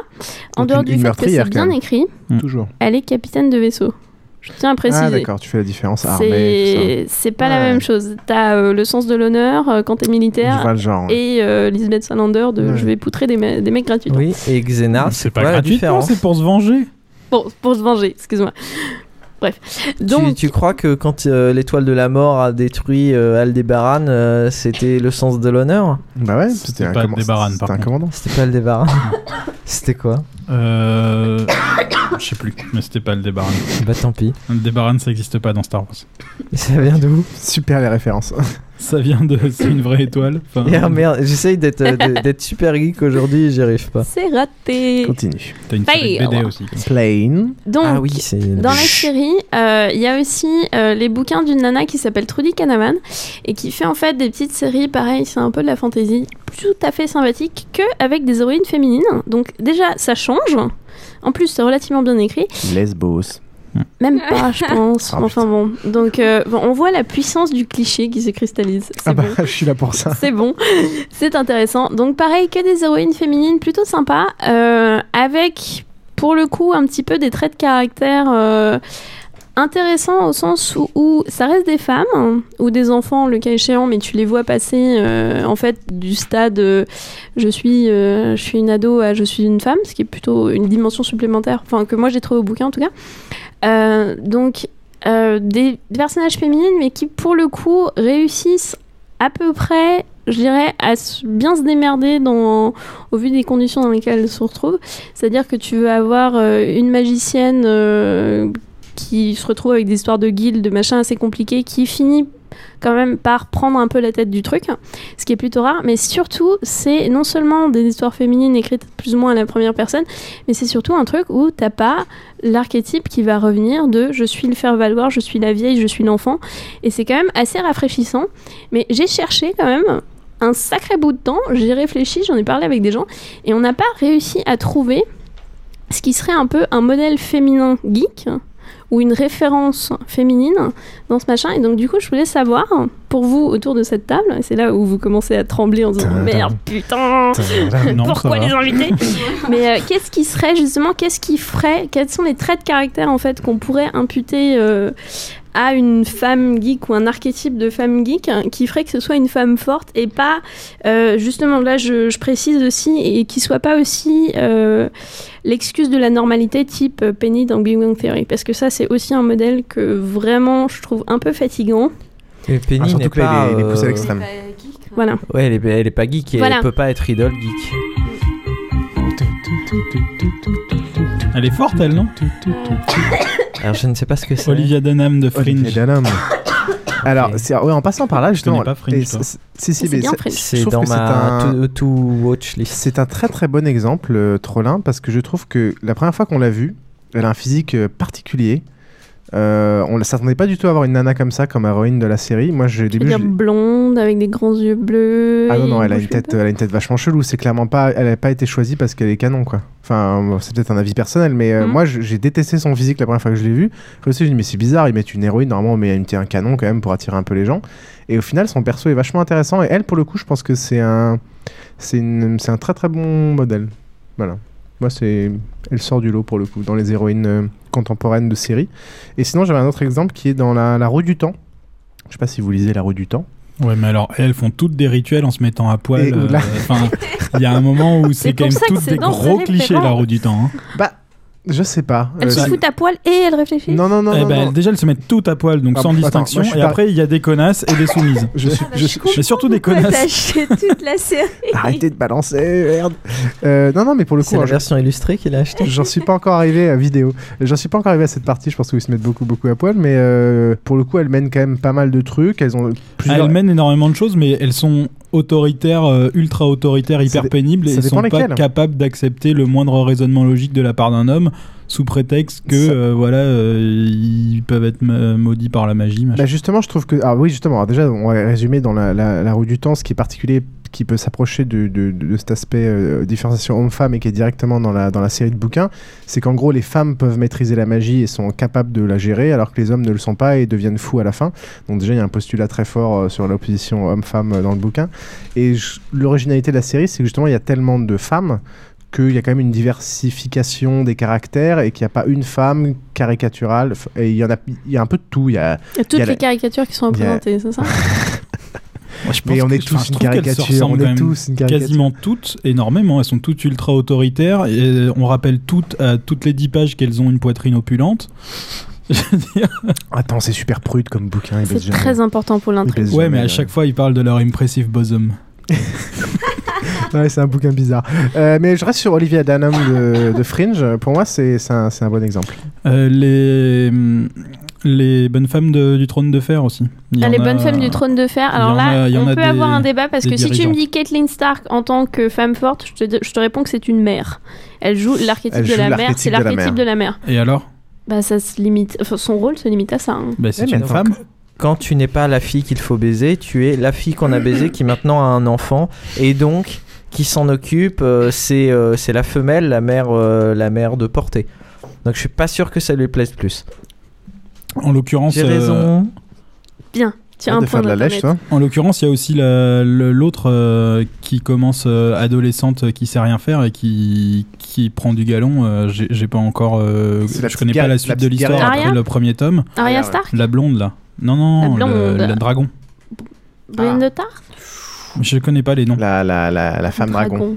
Ah, dragon. euh, Targaryen. Ah, euh. Targaryen. Voilà. Daenerys. Ouais, enfin, Ah, pardon. elle est mignonne, quoi. Mais bon, est-ce que pour Bah, autant. Mais c'est Arya un- Stark, je trouve, oui, elle, Elle est Mais pas euh, mal, hein. moi, moi, j'ai une Une autre question à te euh, poser, c'est que t'es là, important. tu fais ouais, il y a plein de rôles- y a plein modèles pour les mecs, mais euh, non, il n'y en a pas tant que ça. Bah on n'a ouais. pas tous envie de ressembler euh, à, à des à des boxeurs bodybuildés ou à quoi que ce soit. et puis, aussi. Non, mais souvent, ils sont pas malins quoi. Si, ils sont tous On des a- caricatures aussi. Oui, mais on a tous envie d'y ressembler. Quand on voit le mec trop dark, on se dit oh toi. putain il est trop dark. Quand on voit Indiana Ouais. Jones, on se dit oh il a trop Ouais, la classe. clair. Quand on voit le mec bodybuildé, on se dit oh putain il est trop fort et compagnie. Regardez euh, tous les jeux vidéo auxquels on joue, on est super content. Les, les, les jeux de rôle qu'on fait ou semi de rôle, on les on les rerun euh, en faisant tous les types de mecs euh, possibles et on est content. Mais par contre, Ouais. Dans, dans l'imagination d'un perso de jeu de rôle, euh, je fais pas de différenciation. euh, je enfin, pensais je- jeu de rôle PC. euh, D'accord. ouais. Micha, un point de vue? Euh, Arya Stark, oui, mais sinon, moi, j'ai des modèles femmes dans la vraie vie. euh, Enfin, j'ai des références dans la vraie vie qui, pour moi, sont des geeks euh, modèles, quoi. Vas-y. Non, mais c'est une copine. Ah. Moi, non, mais je trouve qu'elle, c'est un bon modèle d'une femme geek. Est-ce que c'est Minli de Google Oui, justement. mais c'est pas parce qu'elle travaille chez Google, mais je la connais depuis longtemps et je trouve qu'elle, elle a vraiment la- l'image pour moi d'une femme euh, geek, mais pas trop geek non plus, parce que pour moi. non non, elle il- était super cool. et en plus, elle est assez équilibrée, elle a des références culture, euh, enfin, elle est très cultivée. euh, Euh, elle, a- elle, elle est geek dans le sens où je pense qu'elle lit aussi des livres euh, fantasy. euh, elle, aime beaucoup les séries science-fiction et même dans la vraie vie aussi. c'est une femme forte avec des positions fortes et qui connaît bien. Faut qu'on fasse une série sur elle. Enfin, pour moi, c'est un bon, bon modèle pour moi. Et voilà, et ça me suffit. euh, non. Euh, J'avoue que je regarde pas trop des séries euh, geek à part Games of Thrones. Je rappelle Donc, juste euh, pour ceux qui voudraient en savoir plus sur Minly que c'est notre épisode 4, il me semble, où on interview Minly, donc employé de Google, et c'est une interview très intéressante, un épisode qui n'a pas été euh, beaucoup écouté et c'est triste parce que... Pas assez écouté. Pas assez écouté, exactement. c'est Cette voix triste. voilà. Donc à part ça... Et mais à part ça, oui, euh, je pensais à Arya Stark, euh, effectivement, pour moi, enfin.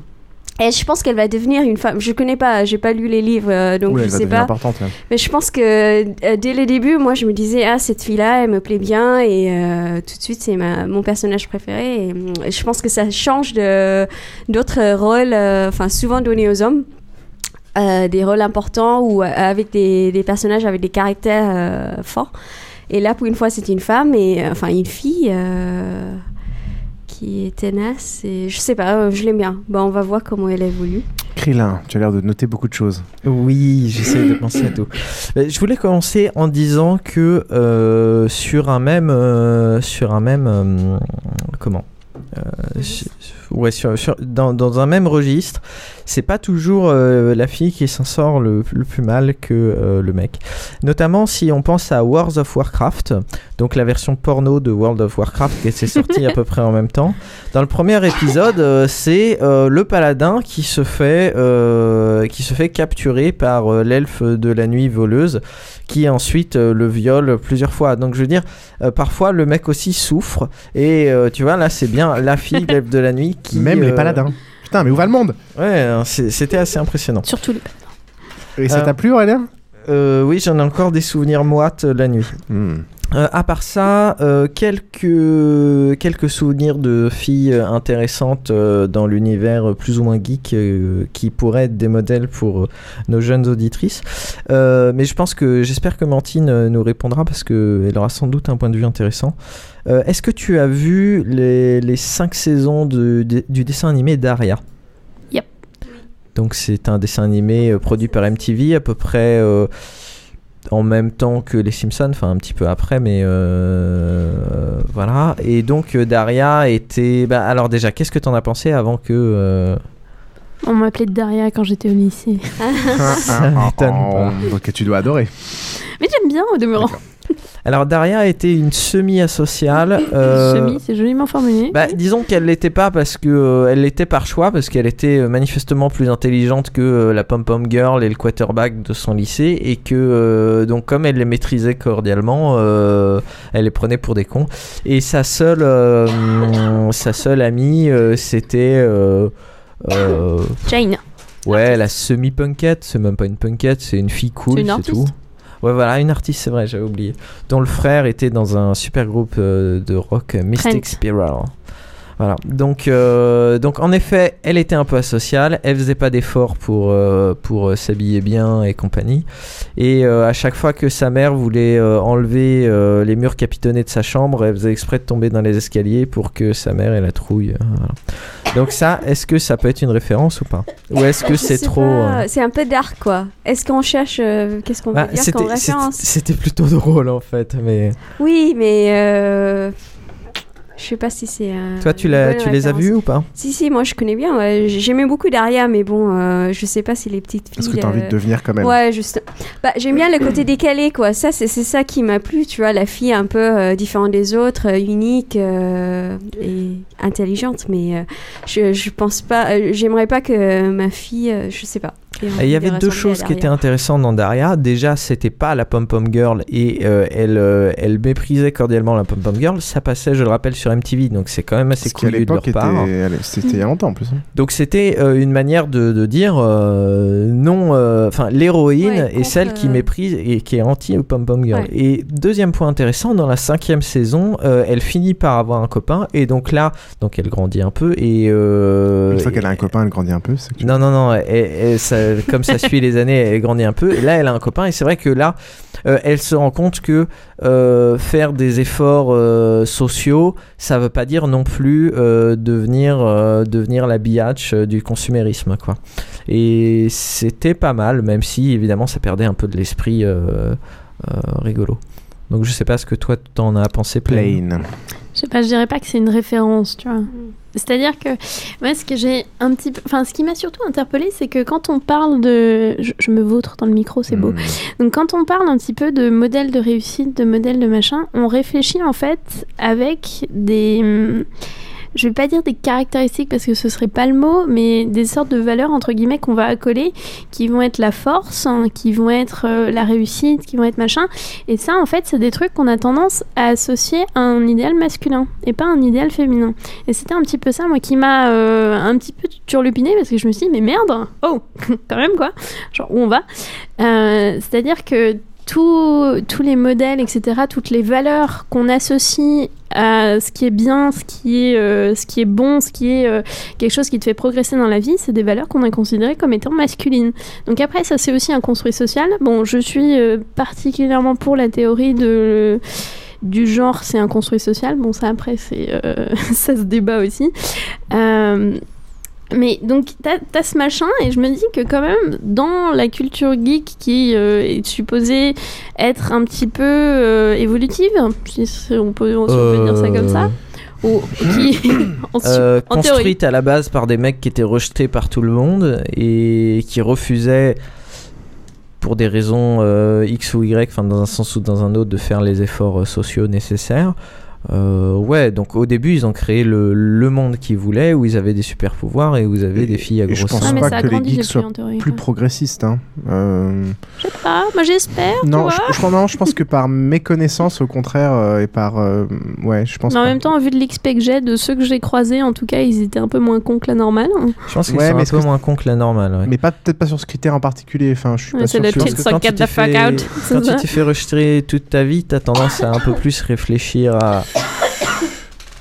Ouais, mais en même temps, il y a une grande part d'inconnu aussi, euh, et moins de communication avec les, les- la, la- la faction féminine de la population. Donc peut-être que l'inconnu fait aussi qu'il y a moins de. Je sais pas, moi je ne les considérais pas plus progressiste sur le sujet que d'autres en tout cas. Oui, Krillin. Euh, en fait, j'avais encore deux autres exemples, mais alors rapidement. Je me rappelle plus si c'est euh, Anne McCaffrey ou André Norton. Euh, donc Anne McCaffrey av- avait fait une, série de bouquins sur un monde imaginaire, qui- imaginaire qui s'appelle Perne. Et André Norton avait fait une série de bouquins euh, dont j'ai oublié les noms parce que j'ai lu ça il y a longtemps. On mettra les références sur le site. Et il y en a un des deux, euh, il me semble que c'est André Norton, mais je crois que dans Anne McCaffrey aussi, il y avait Anne des figures McCaffrey, féminines probablement. euh, importantes.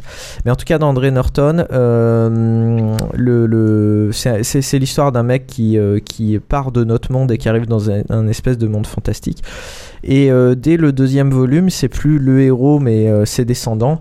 Et là, les femmes ont énormément de pouvoir, puisque les femmes sont des sorcières. Alors, ok, c'est des sorcières peut-être, mais euh, ça n'empêche qu'elles ont énormément d'importance. Et il y a certains des bouquins qui suivent, qui suivent des filles. Et là aussi, ce sont des femmes fortes, pas des faire-valoir. Mais c'est pas. euh, c'est pas euh, alors, je sais pas si c'est des archétypes, tu vas me dire, mais en tout cas, comme il y a certains bouquins qui suivent des mecs, d'autres bouquins qui suivent des filles, qu'à chaque fois c'est des héros, qu'à chaque fois ils sont successful. Euh, voilà. Et je sais pas si tu connais André Norton. Je les ai pas lus tous, Mais tu donc vois je ne peux pas me prononcer sur la question. Mais, euh, mais ça fait longtemps en fait. Ouais, ouais, c'est Genre, euh, Il y, a la, j'étais il y a- petite. il y a la nana de Damages aussi. Je sais pas s'il y a des gens qui regardent Damages ici, mais euh, l'héroïne est, euh, l'héroïne est assez équilibrée et la part, euh, la part suc- enfin, il y a quand même une grosse image actuellement dans les séries de justement la. C'est quand même un sujet récurrent, la femme successful quoi. La femme qui a envie de réussir, la femme. Ah, enfin, The- ça commence quoi. Dans The Big Sea et Ouais, moi justement, euh, pour bah, moi, bah, dans The Big Sea, si, justement, ouais, c'est un- Ouais. moi je trouve que c'est un super, excellent euh, un super modèle euh, à suivre, mais euh, la plupart justement des, des femmes euh, fortes ou, ou qui ont du succès, elles sont toujours justement, euh, moi je trouve, euh, mal. Pas équilibrées du tout, elles ont une espèce de, volonté euh, d'écraser tout le monde euh, qui, est, euh, qui est pas saine et je trouve pas que ce soit des bons modèles. C'est pour ça que tu insistes beaucoup sur le point une femme forte. c'est pas une pour moi c'est pas une qualité première et c'est pas quelque chose qu'il faut absolument ch- rechercher quoi. Rien que le fait que ce soit mis en avant prouve que la série va tourner autour de ça et que c'est encore c'est caricatural quoi.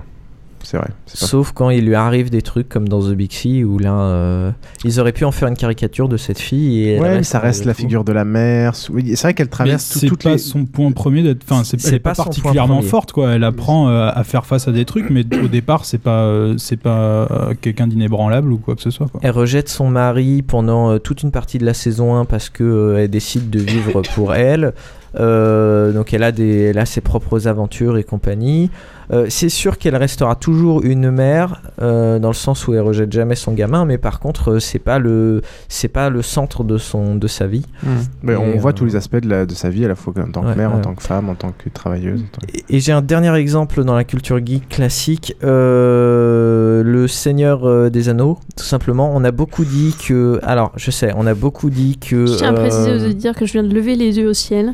Voilà, on a beaucoup dit que euh, Tolkien, euh, misogyne et compagnie. Ce qu'il faut savoir que c'est que Tolkien, il écrivait selon euh, selon des des, des- des, des manières d'écrire qu'il a choisi parce qu'il aimait, mais il suivait une tradition où donc la femme a peu de place. Malgré tout, on voit qu'il y a certaines femmes qui ont beaucoup de pouvoir, même si elles sont pas le sujet du roman. Euh, Galadriel, mine de rien, euh, est la chef de, euh, de la plus grosse partie, enfin la chef, de la plus grosse partie des des, elfes, des, des elfes, euh, là où Elrond a juste une, une- un, un penthouse en gros, hein, faut le dire comme il est.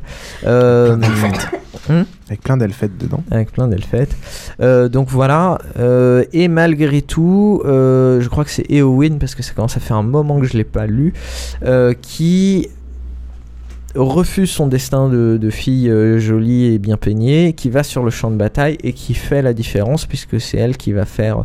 C'est pas mis en valeur. man.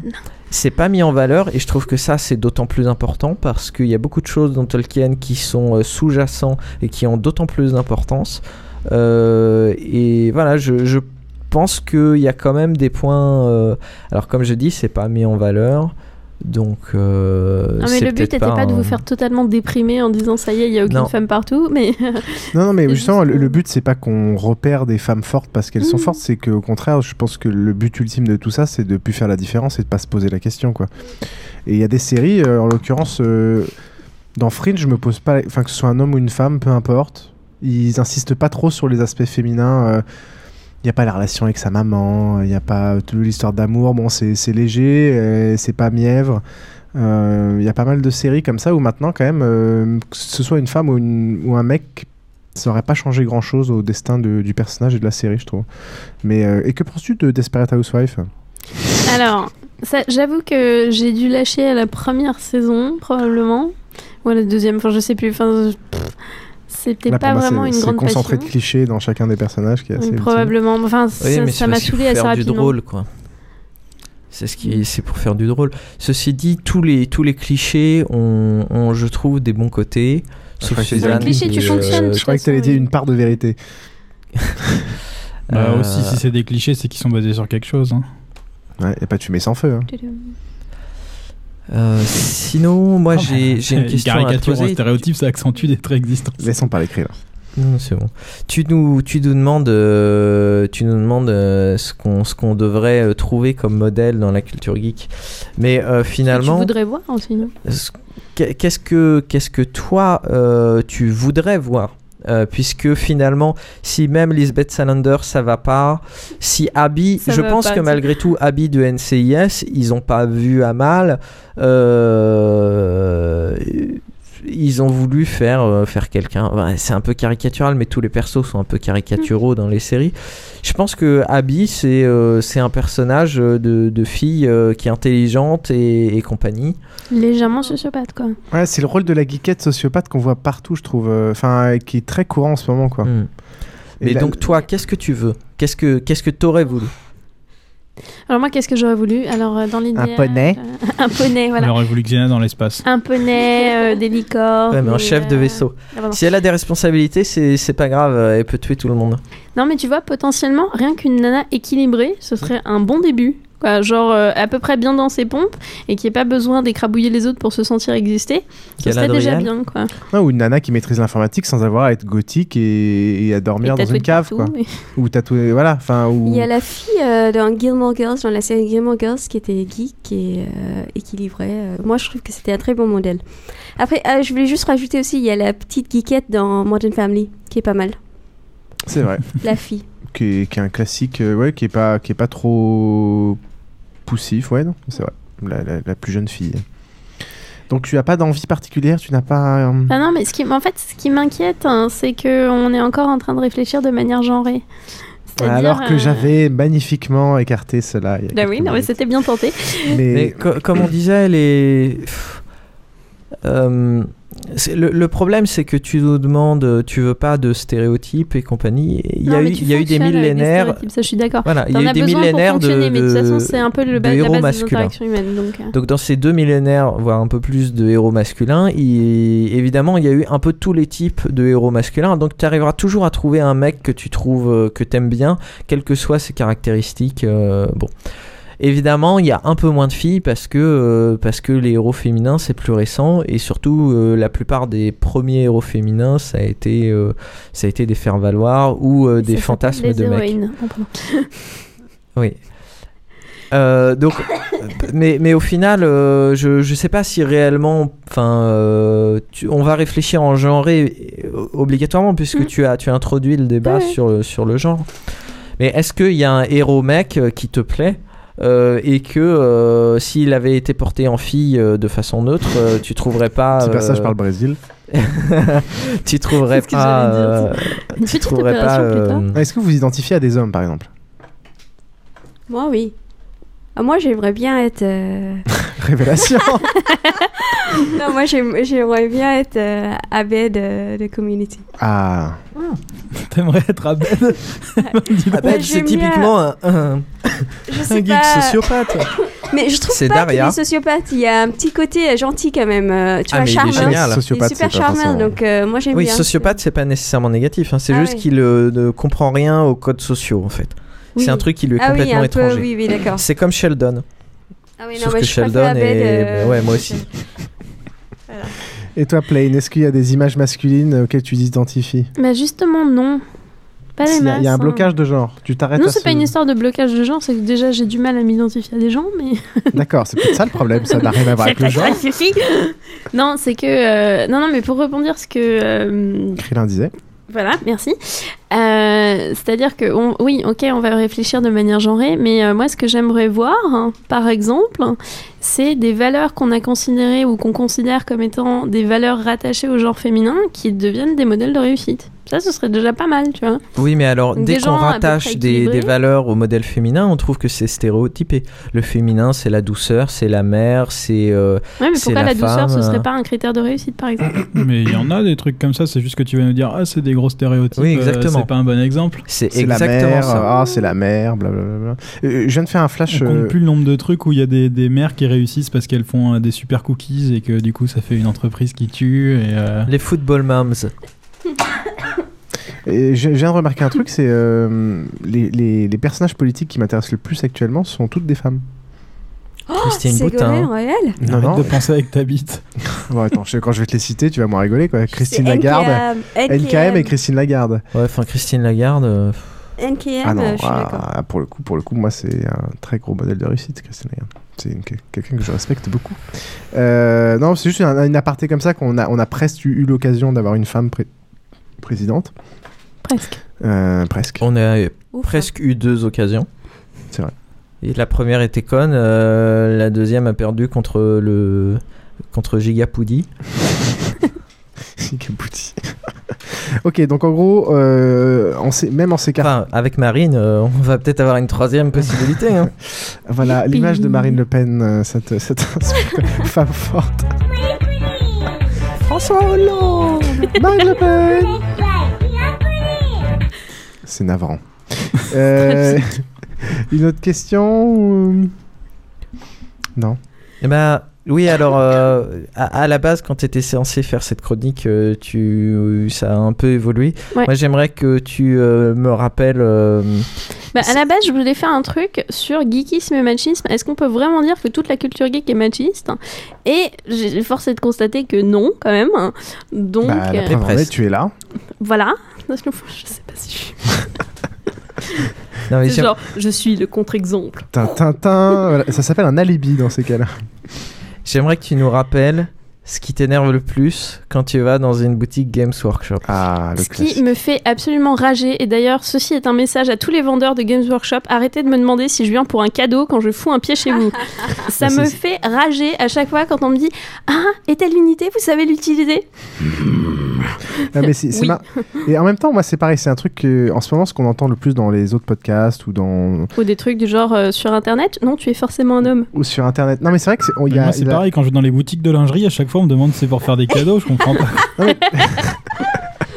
Non, il faut affirmer, il faut que tu revendiques en disant que c'est pour toi, c'est Il y, a, y a un grand mouvement de fond des geekettes en ce moment qui euh, il y avait eu des ben, c'était dans les gameuses ou, ou d'autres euh, il y avait des beaucoup de témoignages sur euh, justement ça quand, genre, quand je joue aux, jeux vidéo avec quelqu'un Mm. et je le bats et là le, le gamin pète les plombs ou quand je rentre dans un magasin on me dit euh, et il y, y a un gros mouvement de fond euh, Ah, C'est super énervant. Attends, t'arrives, tu viens tranquillement acheter ton, régiment d'assassins et on dit Vous savez que c'est des unités spéciales et que vous pouvez pas les utiliser à moins d'avoir X points dans le truc C'est juste le terme, c'est juste le terme geekette qui m'énerve souvent parce que c'est généralement ce- beaucoup des nanas qui s'expriment euh, euh, dans ces sujets-là sont des, des, des- des grosses geekettes assumées et ça montre souvent aux geeks qu'il n'y a pas de juste milieu. C'est-à-dire que soit il y a euh, euh, la nana blonde qui comprend rien et, et où c'est la femme normale et de l'autre côté il y a la geekette euh, qui est ah tiens elle est comme nous euh, mais est-ce que c'est vraiment une femme? C'est ultra caricatural dans les deux sens.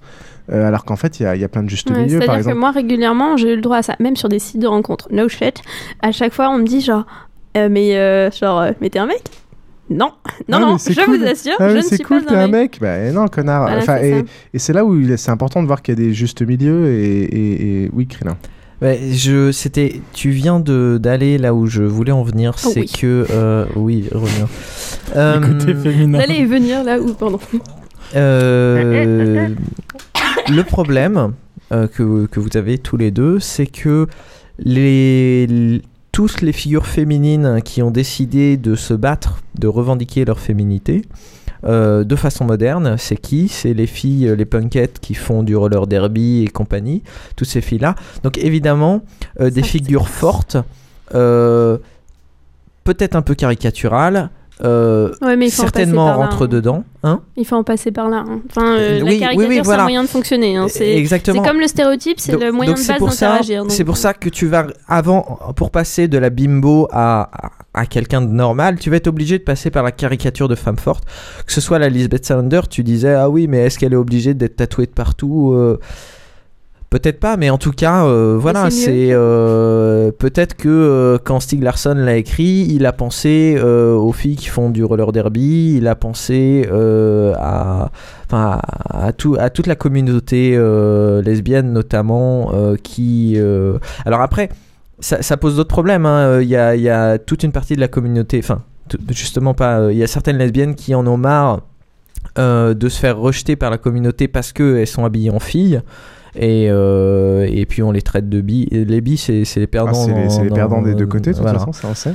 Euh, et donc, euh, c'est pas évident, mais donc tu, tu te plains des caricatures, mais le problème c'est que. euh, Non, je me plains pas de la caricature en soi, je me plains du fait que ce soit la référence et le seul carcan de raisonnement, c'est-à-dire que tu vas enfermer à chaque fois dans des archétypes, des machins, des trucs, et c'est vrai que c'est super pénible. Tout à fait. Mais, mais je pense que c'est obligatoire et comme l'a dit Piouf, le fait qu'il y arrive en ce moment des filles euh, fortes et intéressantes. Donc il y a de euh, l'espoir. Bah, moi, je suis bah, pas sûr on, que on la est en train d'entrer le- dans la dans la troisième phase, celle où il y a une normalisation. Hmm. Ouais, je sais pas. Je sais pas si la, la- la caricature dans l'autre sens euh, est la bonne méthode. Bah, écoute, l'avenir nous le dira. Euh, merci en tout cas beaucoup euh, de t'être exprimé parmi nous et pour De cette rien. rubrique passionnante, euh, cher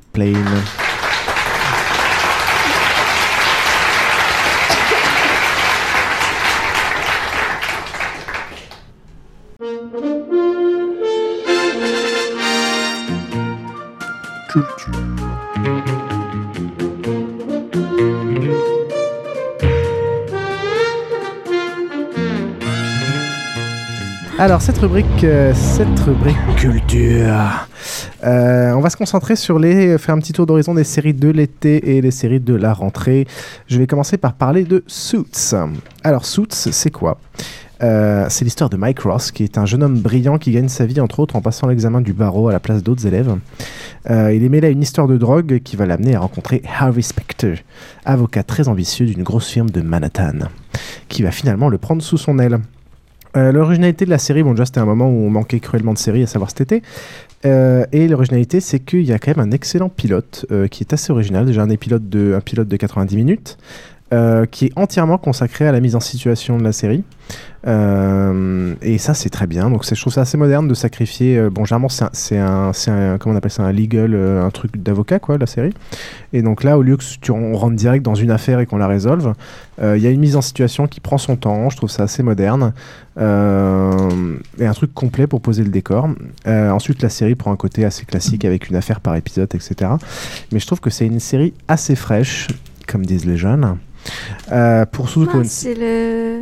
Surtout- cool, cool, mot que comme j'allais utiliser pour ma série. Surtout pour une série euh, judiciaire. C'est pas parce la que première fois qu'on le fait franchement, en euh, plus. hein. C'est Moi, je sais que c'est un mot que j'emploie beaucoup trop, je me rends compte Franchement, on n'en peut plus des séries judiciaires. Donc il y a des persos intéressants. euh, le rôle des femmes est justement intéressant dans la série. Euh, Il y a un fil rouge du secret du mec qui exerce son diplôme qui est assez sympa. Des bons acteurs. Les deux principaux sont plutôt des habitués des seconds rôles dans les séries et des films, mais ils sont très bons. Il y a Meghan Markle qui est assez euh, bonne. C'est elle dont Euh, tu m'as envoyé des photos Oui, Google en disant la- elle est trop bonne. C'est la paralegal. Ah, Euh, ouais. pour l'instant, il y a 12 épisodes. Ça a déjà été renouvelé pour une deuxième saison située l'été 2012. Qu'est-ce qu'il l'a vu? Moi, Moi. Avant toi même, On je suis gagne sûr. combien On va, com- on va commencer par euh, DJ Trollin. Non, plus j'ai vu dès le début. Euh, mais moi j'aime beaucoup, surtout, enfin pour une fois, euh, il y a des avocats qui ont la classe. euh, T'auras un- t'auras envie d'être comme eux. euh, ils sont toujours tirés à quatre épingles. euh, Ils ont, euh, ils ont un bagou fou. euh. Je trouve que c'est une autre image que ce qu'on voit souvent, où, euh, où euh, au final ça ressemble euh, à au truc de flic où ils cherchent un truc et puis euh, tout d'un coup euh, tout d'un coup ils ont euh, ils ont une épiphanie bon c'est un peu ce qui se passe aussi mais euh, l'intrigue n'est pas centrée là-dessus il y a Ouais. beaucoup de relations entre les personnages qui sont euh, assez assez bien euh, retranscrites et puis ouais, voilà moi je suis amoureux d'Harvey Specter Très classe. Micha, tu l'as vu aussi. Oui, euh, moi je l'aime bien. Je trouve ça que- sympa. C'est un peu peut-être trop lisse. euh, tu vois, tout est. Ouais, c'est assez clean. Il n'y a pas de. C'est peut-être un point négatif pour moi. euh, Il manque un petit peu de. Je sais pas comment dire, mais un, Ouais, un truc truc un- piquant quoi. Ouais. Euh, Ouais, disons qu'ils cul. gagnent un peu trop aussi à la fin à chaque fois Ouais, oui. Ouais, il faudrait qu'ils se prennent aussi deux beaucoup. trois, deux, trois torgnoles, un peu, euh, deux, trois trucs un Mais peu. sinon, ouais, c'est pas mal. C'est c'est sympa à regarder. Euh, Good. voilà. Et Qu'est-ce qui fait que c'est euh, bien par rapport à une autre série euh, Bah, c'est tout ce que j'ai résumé depuis le début. À savoir, on t'as voit des pas- mais là je vois pas. Et je pense aussi c'est parce que ça fait un moment qu'on n'a pas vu euh, une série avocate à part euh, Harry's Law peut-être. Mais, mais c'est qu'en fait euh, c'est- euh, déjà c'est des avocats d'affaires donc c'est pas Ouais, forcément ce qu'on voit en général Ouais, Et pas- il n'y a pas vraiment de tribunal et de, de conneries euh, de, jurés, etc. C'est plus euh, des, Des négociations, négociations, euh. des trucs qui se font euh, en douce derrière. Comment arriver à gérer l'affaire pour, euh, au final, quasiment toujours arriver à un compromis. Mais euh, comment arriver à faire ployer euh, la partie d'en face? Ouais, puis c'est surtout centré sur les personnages, la vie de la firme qui est assez marrant avec des persos assez forts, euh, des persos assez salauds, une vie, une vie hiérarchique assez compliquée dedans. Enfin, c'est. C'est différent quoi et rien que le fait l'introduction je la trouve juste géniale quoi enfin la façon dont les deux les choses sont amenées comment est-ce qu'ils se rencontrent comment est-ce que c'est c'est drôle c'est frais c'est euh, enfin je, voilà, je te conseille de regarder le, le- je vous conseille à tous en tout cas de regarder le pilote euh, qui est assez sympa après ça, ça occupe c'est pas mal euh, deuxième série, on va parler de. Oui, Krillin. Bah, tant qu'à faire, euh, moi j'aimerais parler de Harry's Law, puisqu'on en est dans le, dans le légal. Allez-y. Donc Harry's Law, ça avait été présenté par Trollin il y a quelques épisodes, je me rappelle plus quand, ça devait être en janvier ou février. Ah bah remarque, on a commencé en janvier, donc c'est con. Euh, Harry's Law, euh, le petit problème qu'il qui avait, c'est que c'était très moralisateur la saison 1. Donc c'est parfois c'était un petit peu euh, un petit peu gentil euh, gagnait souvent. Bon, Euh, là la saison 2 ils ont changé du tout au tout, c'est-à-dire qu'il n'y a plus toute la partie. euh, D'ailleurs épisode 4 ils ont viré le dernier personnage qui restait de la saison 1, enfin à part Harry. Euh, donc euh, là, euh, Harry a acheté une grosse firme, enfin acheté, s'est installé dans des gros locaux, ils sont vraiment nombreux et ils ont plus d'affaires. Donc on, retourne sur du légal classique, il n'y a plus le côté décalé de la fille qui vend des chaussures pour survivre. Euh, par contre, euh, donc ça c'est un peu triste, ça, perd euh, le, côté particulier de la série. Par contre, les épisodes sont quand même bien chiadés. Il y a une seule affaire sur les trois premiers épisodes qui est vraiment prenante et euh, qui termine vraiment en coup de théâtre. Enfin, c'est vraiment très sympa. Moi, j'ai, euh, même si j'étais déçu dans un sens euh, qu'on perde l'originalité, je j'ai pas eu le semi-ennui que j'avais pendant la saison 1. Donc, euh, j'ai vraiment été euh, emporté par, euh, par euh, les trois premiers épisodes. Toi, Trollin, euh, t'as regardé la. la- Euh, moi, je suis assez d'accord euh, sur ton analyse, mais euh, au final, j'ai pas eu envie de regarder euh, plus loin que le premier épisode de la, de la saison. Euh, effectivement, j'en avais un peu marre du format d'avant, euh, qui, était, qui était original, euh, sympa au début, mais au bout d'un moment, euh, ras-le-bol. Euh, effectivement, c'est beaucoup mieux euh, conçu que- qu'avant, mais ça m'a pas donné envie, quoi.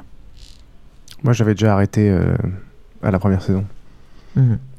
Le premier, ouais, ça après je peux retenter, je pense, de repartir sur Mais le ouais, je début pense de la clairement que deuxième. c'est une affaire de goût. euh, c'était, euh, cl- c'était clairement plus prenant et palpitant, mais euh, je sais pas. Avec les mêmes personnages, euh, j'avais pas envie de les suivre comme ça. Je- Hmm.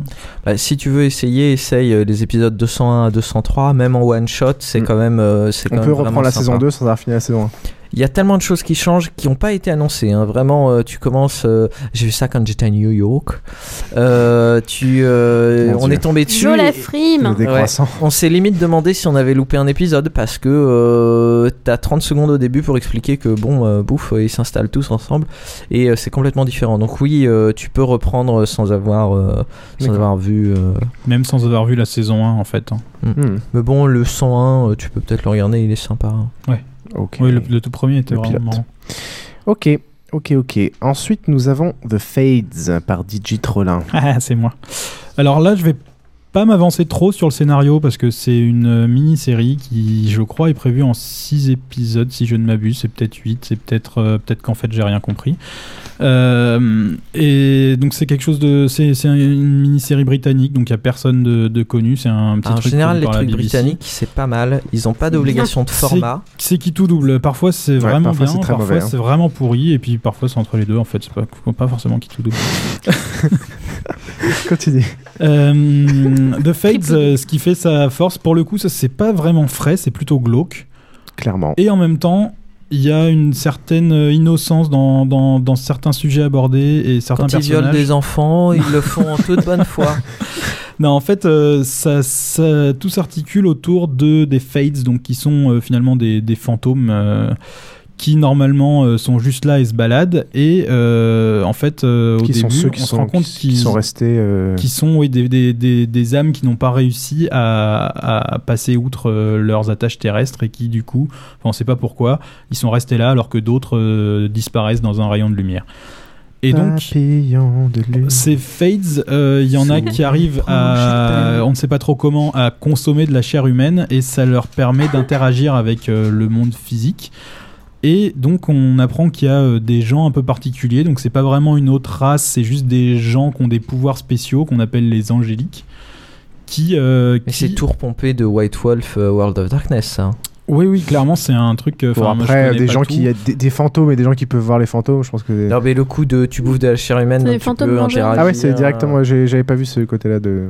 Euh, ouais, mais bon, euh, comme, enfin, ça, ouais, ça s'inspire de. Oui, de oui, trucs oui, bon, ça quoi, reste relativement. euh, Et euh, donc, euh, j'en étais où? Oui, donc il y a ces, ces angéliques, on sait pas trop ce qu'ils font là, et rien n'est révélé au début. En fait, on apprend au fur et à mesure, en même temps que le héros qui se rend compte que lui peut les voir, qui est un adolescent. Et là où c'est sympa aussi, c'est qu'il y a des, des thèmes complètement euh, différents qui sont abordés, puisque le type à la base est justement un geek sociopathe qui euh, a juste un ami avec qui il parle à longueur de temps de, de Star Wars et de leurs différents trucs. euh, Est-ce que son ami c'est un psychiatre mort Non, Parce que là, pour l'instant, ça, je commence à me poser des questions. Mais c'est peut-être clairement inspiré de, de, de- Tu disais White Wolf? Euh, oui, bah, Je sais, je sais pas, euh, mais en tout cas, c'est sympa à regarder. Ouais. Et euh, donc voilà, c'est assez original, tout- toute cette histoire d'adolescence. Le mec qui, du jour où il découvre qu'il a des pouvoirs, est forcé d'interagir avec plus de monde. c'est- un peu, c'est un peu son arrivée dans, dans la sphère sociale. Enfin, il y y a vraiment plus, pas mal de choses en même temps. Et pour une mini-série, en plus, je trouve que le rythme est bien dosé, ce qui est rare.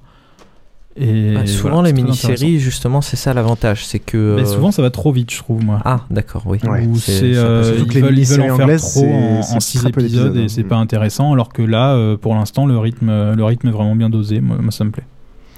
Ouais, moi ça avait euh, tout pour me déplaire ce truc-là, c'est-à-dire euh, des gamins avec des super pouvoirs, euh, la pseudo. des- On pensait qu'il y avait beaucoup d'ingérence de l'humour dans l'horreur, de de trucs que j'aime pas du tout. Et en fait, euh, c'est très très sympa. Il y a le côté british avec un peu de trash, euh, les bons accents, etc. C'est euh, c'est clairement l'ambiance. British c'est trash? Pardon? British c'est forcément trash? Non, British trash, c'est particulier. C'est un type de trash particulier.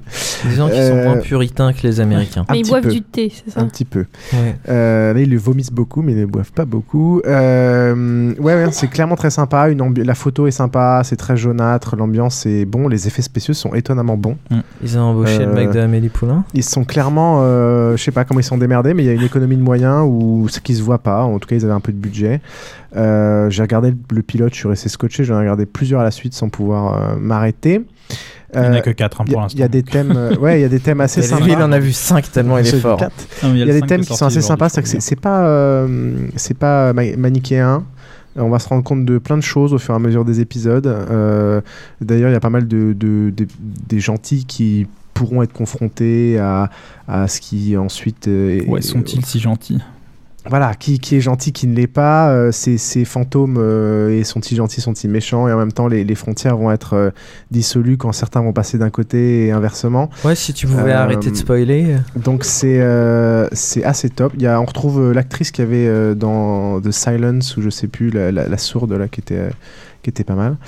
Euh, les acteurs sont clairement bons. Le petit jeune est, euh, est juste euh, très très bien. Donc euh, nous on vous le conseille euh, beaucoup beaucoup. Enfin moi je vous le conseille beaucoup beaucoup. Ça m'a clairement beaucoup plu. The Fades. Le côté mystère, euh, il y a quand même des réponses. hein, on n'est pas dans Lost. Oui, Ah oui, oui, on, non, mais Ah on- oui, on- y a vraiment, pas on de- découvre en même temps que lui. Il y a quelque chose qui est prévu. De toute façon, euh, c'est quelque chose qui est, qui est censé être limité à la mini-série. Donc, En euh, a 4 priori, épisodes, t'apprends plein de tout- trucs. Ils vont tout Euh, et c'est des trucs intéressants, c'est-à-dire justement, c'est les frontières sont pas si simples, c'est pas du truc, euh, enfin je sais pas comment expliquer ça, mais les, c'est assez intéressant. Bon, et vous, euh, la geekette sociopathe et la bimbo, vous l'avez vu ou pas? Non, pas. de- Ah si, j'ai vu quelques extraits de, de Fate, mais ça me fait peur. Voilà, c'est un, c'est un critère de choix. Ça fait pas peur pour à les Micha, ça vous plaira. Plane, tu regardes, euh, t'as vu, tu- dès que tu, dès que t'as vu une des séries, hein, tu nous. Oui, mais moi je suis sortie de ma caverne hier, donc si tu veux. euh, je- Bah, dans je- la je cave- Tu savais que Steve Jobs était mort Non mais t'as t'as pas, t'as Mais pas non, un PC dans ta caverne un Euh, mémoire dans ma caverne jusqu'à il y a peu. En parlant de boobs, euh, on va Oui. parler de Awkward. Misha. Ouais. Alors, je voulais juste parler aussi, parce que vous parlez d'une série british, que la saison 2 de Downton Abbey a recommencé. Ah. et, euh, Oh, et- génial. C'est vrai, vous regardez Ah oui, oui, non, mais euh, Papa moi, Ah, moi, et, moi et ma copine, on est fans de Ah, Downton oui, Abbey. Euh, et euh, la dernière fois qu'on est allé à, Londres, euh, premier truc qu'on a fait, c'est aller dans leur Fnac local et pour aller trouver Downton Abbey. euh, Ah génial. Et on est juste déçus qu'il n'y ait pas des, des sous-titres français pour pouvoir euh, prêter à, à, notre, À à nos familles qui ouais. sont. euh, mais euh, là, c'est c'est- c'est vraiment génial. Et la saison 2, maintenant, avec la guerre, euh, ça a pris une autre tournure et je trouve que Ouais, c'est très, c'est- très c'est intéressant. très très bien. Bon, bref, euh, moi, je vais Awkward. parler... euh, Ah non, non, mais, mais passe plus de temps pour convaincre les gens de faire des Downton Abbey. Downton Abbey, c'est top. euh, génial. C'est c'est C'est génial. Avec votre nana, si vous voulez faire regarder des séries avec votre nana, vu. un truc un peu misogyne, Ah bon euh, c'est très très bien. Euh, moi, je voulais parler, donc, euh, moi, je suis censée parler de Awkward. Donc, euh, on parlait de Daria tout à si on l'heure. te fait chier Bah, en gros, non mais hein. en gros, on, lui, Non, on lui a, on lui a filé la série de filles quoi. Non, mais j'adore. Awkward aussi, c'est une des séries. Il n'y a pas beaucoup de séries qui, qui, qui me font sauter de joie à chaque fois que je rentre à la maison et je me À dis point yes. Ouais, Awkward, j'adore. À ce et. Downton Abbey et Modern Family aussi. euh, Bon, bref. Donc, Awkward, c'est comme c'est une série euh, faite par MTV, donc comme Daria. MTV est quand même euh, connu pour faire des séries un peu décalées, sauf que là, je dois avouer que Awkward, c'est pas très très différent des autres séries euh, euh, sur les adolescents. euh, Ça va pas dans le trash, quoi. Oui, c'est pas très très tr- trash, mais c'est quand même très frais. N'est-ce pas, euh, Trollin C'est ça. Euh, donc ça parle. c'est- l'adjectif que j'aurais employé. Ça, ça commence. euh, la premier épisode, euh, le premier épisode commence par euh, la Jenna Hamilton, donc la, le rôle, euh, la star principale de la série, Jenna Hamilton, qui euh, qui prend un mauvais coup émotionnel. Donc en fait, elle, elle a un accident et tout le monde pense que en fait, elle essaie de Se suicider. se suicider. se suicider. Donc elle devient un peu le outcast euh, du lycée. Enfin, elle était Elle déjà. était déjà le outcast, Elle mais est- était maintenant- déjà Non, mais au moins, les l'outcast, gens la- mais la remarquent. c'est encore plus. euh, oui, elle était voilà. la outcast Elle est euh, encore discrète plus, et maintenant elle est euh, remarquée. Remar- euh, ouais, remarquée Oui, remarqué. remarqué au, au lycée. Donc euh, la série parle de, de l'histoire de cette fille, enfin comment elle essaie de, je sais pas comment dire. euh, De s'intégrer. Enfin, ça Avant, avant, elle était, euh, elle était complètement mise de côté. C'était une outcast et maintenant, tout à coup, elle est sous la lumière, de, sous le projecteur de tout le monde, quoi. Et elle, euh, oui, elle essaie de profiter, mais pas dans les mauvais sens, quoi. Vraiment. Euh, Bah, elle essaie de grimper les échelons en même temps. euh. Quitte à ce qu'il Ouais. lui soit arrivé une merde. Et, euh, voilà. Bah, elle assume, elle faire, assume euh, le elle fait, assume, elle fait semblant euh, d'assumer le fait qu'elle a essayé de se suicider pour euh, faire son intéressante. ouais. Ouais, voilà. Et, euh, Ouais, mais je, je, je le vois pas du tout comme ça, moi. Non, pour moi, elle essaie pas pas, du tout de faire son intéressante. Non, elle essaie elle juste, juste de euh, trouver sa place, de quoi, trouver dans- sa place, ouais. Ouais. Et puis Trouver même, euh, la vie des autres l'intéresse pas tant que ça, à part qu'elle est quand même, euh, elle est quand même euh, assez marquée euh, dès qu'il y a un truc qui, qui lui fout la honte, elle a les boules, mais. Il y a, il y, a, il y a juste un mec qui l'intéresse et puis dans l'ensemble les Ouais. autres ils pensent ce qu'ils veulent. Avec et... un bon donc c'est une fille intelligente, elle est un peu cynique. euh, Je et en dirais même pas temps pragmatique. Je Ouais. sais pas. Et... Oui. Elle, elle a est- beaucoup de recul, Ouais, ça c'est clair, recul, beaucoup voilà. de recul sur elle-même notamment. Et quand elle fait des conneries d'adolescente, euh, genre euh, euh, Elle en ça- fait, se, se- coucher avec un mec alors que euh, elle sait qu'il s'en fout, enfin elle a l'impression qu'il s'en fout, bah, elle le sait quand même, mais bon, euh, elle, elle prend son plaisir où elle Voilà. peut et euh, C'est ça que je trouve frais dans cette série, c'est que, bah, par exemple la, la, bah, la vision du cul dans la série, en gros, c'est c'est un non-sujet quoi. Mm. C'est-à-dire que bah ils, Bon, ils il sont, essaie ils sont- quand même de tra- traiter plusieurs, su- enfin les sujets classiques euh, d'une vie adolescente, donc Ouais, mais euh, ils sont- c'est la pas- sexualité, le suicide, euh, ça c'est nouveau, je trouve. Ouais, mais la bon. sexualité, c'est pas un sujet. Ils baisent, point final, ça arrive direct, pouf pouf, pouf pouf, pouf, euh, une fois là, une fois là. La jalousie, Ah, enfin ado, les filles. euh, Ouais, mais dans les séries, généralement, c'est c'est le truc est dramatisé. euh, c'est pas, c'est pas, c'est pas le truc qui se passe pas en deux de secondes dans un c'est coin, C'est c'est pas le c'est sujet. quoi. réaliste, je trouve comme façon. Voilà, c'est réaliste, Mais c'est peut-être aussi parce que la, la situation a changé et maintenant c'est devenu tellement commun. euh, Ouais. Ça fait partie Alors, de la par contre, un truc insupportable, c'est qu'il bip les insultes, enfin il bip Ah les fuck. Ah bon Et oui. Bah, et, dans tout ce qui est pas euh, câblé euh, et- HBO, Showtime. euh, Bah, je- et ils, euh, et ils mettent euh, des. Ah, du, du, ils floutent. Ils floutent les. les Ils les- floutent les doigts d'honneur. C'est quand même Et assez énorme. Quand les gens disent fuck, souvent ils floutent la bouche aussi. Ah, Ils veulent pas dire fudge à la place non Et euh, mais Frack. ils, ils le disent pas souvent ça dans- là-dedans. Ouais, j'ai pas remarqué. juste comme référence, je trouve que ça me fait penser, pour les gens qui aimaient bien ces séries-là, ça me fait penser un peu à Gilmore Girls aussi, pour le côté euh, enfin Ça t'a été adolescent. marqué par Gilmore Ouais, Girls. non, mais c'est j'adore. vachement plus, c'est vachement plus abordable et plus, plus drôle que Gilmore que Girls. Gilmore. Girls, c'est vrai, c'est moderne. c'est plus moderne. Mais aussi pour la relation mère-fille, parce que là aussi il y a une mère euh, très jeune, enfin elle a eu son, sa fille très jeune, donc il y a une relation mère-fille euh, est spéciale. terrible. Et aussi, euh, ça me fait penser aussi à My, so My So-Called Life quand elle était petit. Je pense qu'en France, ça s'appelait Angela, euh, 15 ans, un truc comme ça. Ah oui, ça me dit quelque chose ça. Donc, euh, qui parle euh, d'une vie adolescente. euh, Tu te rappelles quand t'étais en qui- maternelle, Du côté, pas, pas que les côtés positifs d'une vie euh, adolescente euh, au lycée. Donc voilà, awkward. Ouais, moi je vous conseille aussi. Trollin, toi tu conseilles? Ouais, ouais, moi j'ai vraiment bien aimé. C'est c'est assez original. Puis pour un truc pour ado, ça, ça, ça se tient, euh, ça se tient vraiment bien. Krillin. Pareil, 12 fois 20 minutes, ça vaut le coup. Good. Good, good, good. Et la saison 1 est terminée hein, de Tout à fait. Tout à fait, tout à fait. Comme euh, c'était une des séries de l'été. En gros, les deux séries de l'été dont on a parlé, c'est Suits et Awkward. qui Eh, mais on va bâcher terminées. maintenant. On va pouvoir bâcher. Déjà? On va bâcher. On va parler de Terra Nova. Bouh Alors. Euh, donc Terra Nova, après le phénomène Avatar, euh, d'ailleurs on retrouve certains des acteurs dedans, Euh, la grosse production de Steven Spielberg pour la chaîne Fox, grosse promo depuis un moment, pas mal de teasers, ils avaient fait des longs trailers, des contenus inédits, genre des extraits de JT, etc. Ils teasent depuis un moment, le pitch c'est quoi? Les Shannon sont une famille vivant en 2149 alors que la Terre se meurt suite à une pollution extrême causée par une surpopulation. Donc euh, un peu post-apo quoi. Oh, Euh, non, enfre- non, non, c'est pas post-apo. ils enfreignent la loi en faisant un enfant hors quota qui cache et finalement ils sont découverts. Le mari est emprisonné, mais drame, le reste de la famille est sélectionné pour participer au projet Terra Nova qui en gros est une sorte de colonie euh, humaine. Ça, c'est du non-pitch, c'est du dans le- filler. dans le passé. Ouais, voilà. Enfin, Comme, euh, comme tout le reste de la série, tu veux Euh, dire. donc installé 85 millions d'années plus tôt à l'ère préhistorique et le but est de reconstruire une civilisation euh, sans euh, pouvoir revenir euh, sur Terre et voilà donc il y a un fort parallèle avec euh, Jurassic Park hein. on retrouve des dinosaures des grandes barrières avec des générateurs euh, Grande barrière, mais tu fais pas une barrière de 3 mètres, c'est quoi cette connerie? Je veux dire, le T-Rex, il a même pas enjambé, quoi. mais ils ont des canons à son là des elles trucs à font plus pulsation. 5 mètres déjà, mais par contre elles sont en bois. Euh, euh, c'est très donc c'est très un peu euh, western exploration colon sur les thèmes très Arrête, là, US tu nous le Non, non, il- il a carrément l'air d'y croire, bien. quoi, c'est pas Ah non, mais attends, attendez, deux secondes. C'est très basé sur les, beaucoup de thèmes euh, américains, de- de la- des, des frontières, de ça, de l'exploration. Euh, D'ailleurs, ça a été tourné en Australie. Il y a pas mal de parallèles avec justement l'Australie. On envoie des gens euh, là-bas. Euh, parce que bon, il y a une théorie là-dessus, je vous le dirai après.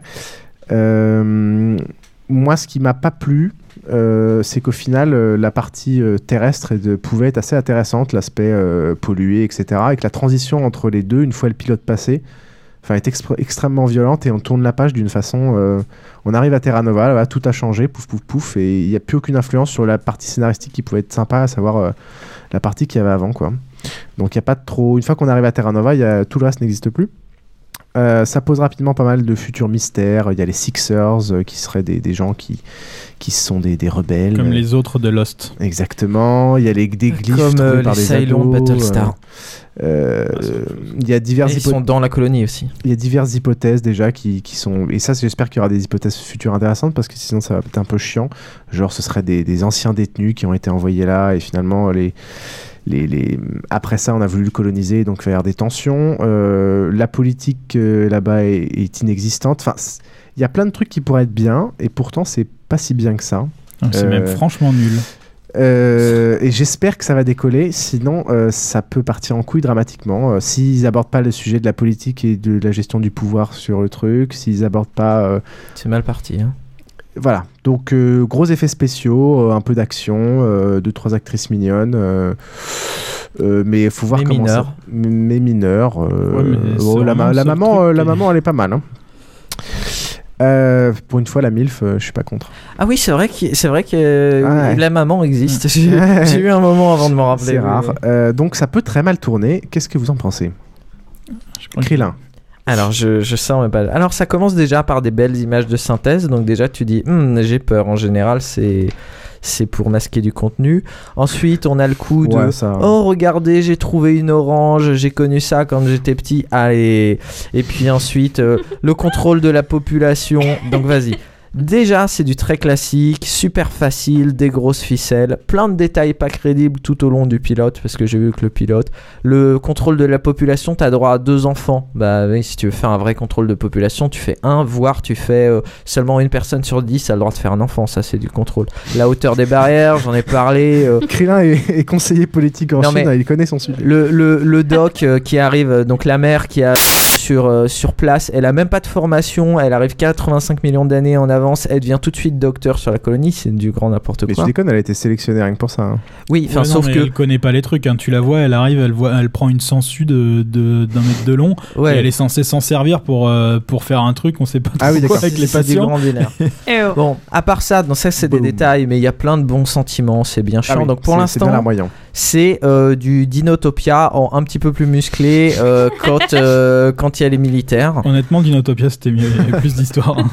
Alors comme ils pouvaient pas juste faire du euh, juste faire un mélange de Lost et de Jurassic Park, ils ont rajouté un mystère avec des mecs qui savent des trucs mais qui veulent pas qu'on en parle. Ils ont rajouté des méchants.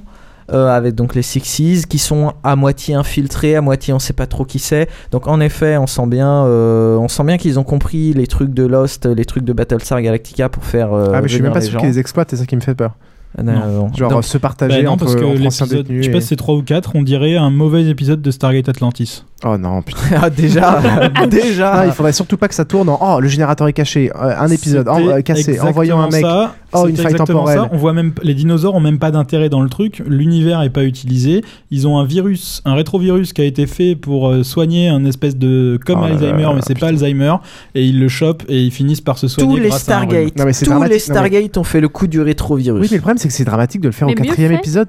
Enfin, t'es censé faire du scénar, le faire ça au quatrième épisode, c'est navrant quoi. Alors, je rappelle qu'une série qui avait un bon potentiel qui s'appelait John Doe, ils ont mis euh, tout. Enfin, il y a plein de séries qui ont mis tous les bons épisodes euh, à la fin. Et résultat, d'ailleurs, non, John Doe, c'était pas à la fin. Enfin, si, c'était le dernier. Il y a plein de séries qui ont essayé de mettre des bons épisodes à la fin. Et les gens étaient déjà partis avant. Stargate Universe, toute la, la première demi-saison est pourrie. Et, euh, et c'est sans doute ce qui leur a coûté la deuxième. On veut du feuilletonnant et pas des trucs à la con d'aller réparer un générateur Donc, ou un rétrovirus. En tout cas, de mon point de vue, c'est du spectacle, mais c'est pas crédible. Et euh, ce que tu soulignes, c'est exactement les points que je craignais. Ça a l'air d'être euh, pas très intéressant. Très rapidement. Et donc c'est fait par. C'est produit par Sp- Spielberg ou Ouais, c'est il est réalisé par producteur Spielberg exécutif. euh, je crois pas qu'il réalise tout, Non, il mais il a peut-être fait le pilote. Bon, je il sais a pas. dû pas mal influencer quand même. Mais... Euh, très rapidement, DJ Trollin. si Ouais, bah, j'en ai déjà dit euh, suffisamment de mal. Euh, c'est c'est complètement vide, on le sent pas pendant la première heure du pilote. C'est un pilote double qui dure une heure et demie. Parce que on se dit encore, euh, ouais, ça va être, ça va être sympa. Mais c'est vrai qu'en y réfléchissant a posteriori, euh, tous les points qu'a relevé euh, Krillin euh, sautent aux yeux. Quoi. Euh, Dès qu'on a, dès qu'on a passé euh, une heure de pilote, euh, ça commence à être fade. On sait pas trop ce qu'ils foutent là. Ils exploitent aucun, aucune des bonnes idées. Et voilà. Rien d'autre à dire. C'est vraiment pas un truc qu'on recommande. Ok. Ok, ok. Euh, next, vu qu'on n'a pas beaucoup de temps, euh, vous voulez choisir Person of Interest Person of Interest, je te le résume en 30 secondes. Ok, Person of Interest par Person of Interest, c'est produit par Gigi Abrams, donc le mec qui a fait Lost, avec euh, et c'est fait par le frère de Christophe Nolan. Donc euh, le pitch, c'est une machine qui arrive à déterminer qu'il va se passer quelque chose de mal par rapport à une personne, et donc le mec qui a fait ça a réussi à faire un backdoor. Enfin, donc je fais en très très vite. hein. Et donc il a il a pris un ancien militaire qui est censé être mort pour aller résoudre le problème, euh, donc sauver des gens. En gros, c'est euh, la version euh, 2010 de euh, Demain à la Une. Donc le mec qui recevait le journal du lendemain qui était apporté par un chat roux. Et ben là, c'est pareil.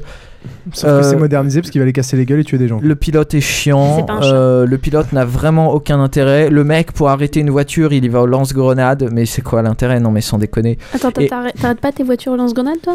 Euh, Ah, voilà. non, ça, c'est un très long débat. moi, je me, euh, je me de- sers de, lance-grenade comme frein à main quand je suis dans la voiture. hein. Et euh, apparemment, les deux épisodes qu'on suivi sont ton- tout aussi chiants. Donc, sincèrement, c'est juste un, c'est juste un demain à la une.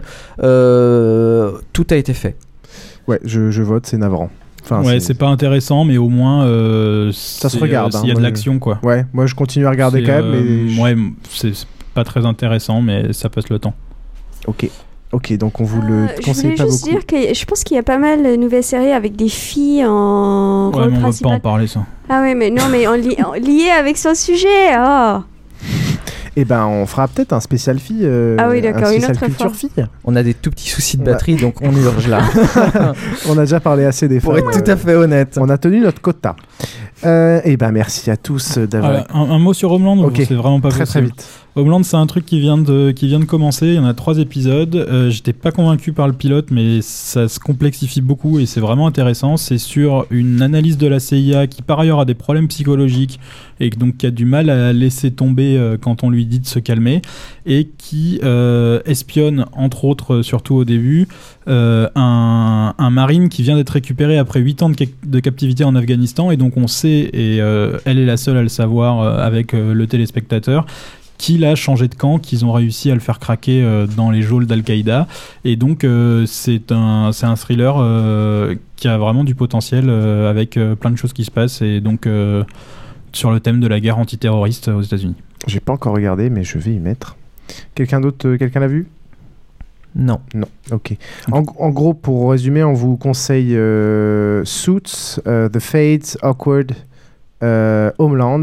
Euh, Au- euh, euh, Arislo, c'est assez mitigé encore, et on vous déconseille, euh, on vous déconseille Person of Interest et Terra Nova. Je crois que c'est à peu près ça le. Vous pouvez regarder Terra Nova le pilote, il est distrayant. C'est Ouais. toujours mieux que TF1. Tous les liens seront euh, sur le blog de l'émission. On vous remercie de nous avoir écoutés. Merci à notre très cher invité Plane, que je suis sûr qu'on on aura à d'autres occasions. on son a collier. Ah, son collier. Micha a la bague euh, Ouais, Space Invaders. Euh, mais on a remarqué qu'il y avait un relâchement dans les notes iTunes. Donc là, surtout, pensez maintenant à aller lancer iTunes et d'aller noter sur. Votez, je reviens et je fais des voix salaces. Ah, ah, ah, ah, ah, au bout de combien? Parce que Les jingles S'il y a 10 nouveaux, elle fait des, doigts, des voix salaces. Euh, vous pouvez le faire directement dans votre iPhone, donc à le faire. Si vous n'avez pas d'iPhone, vous pouvez aller sur Miro aussi, etc. Ou venez euh, mettre des notes ou commenter sur le blog, c'est important pour nous.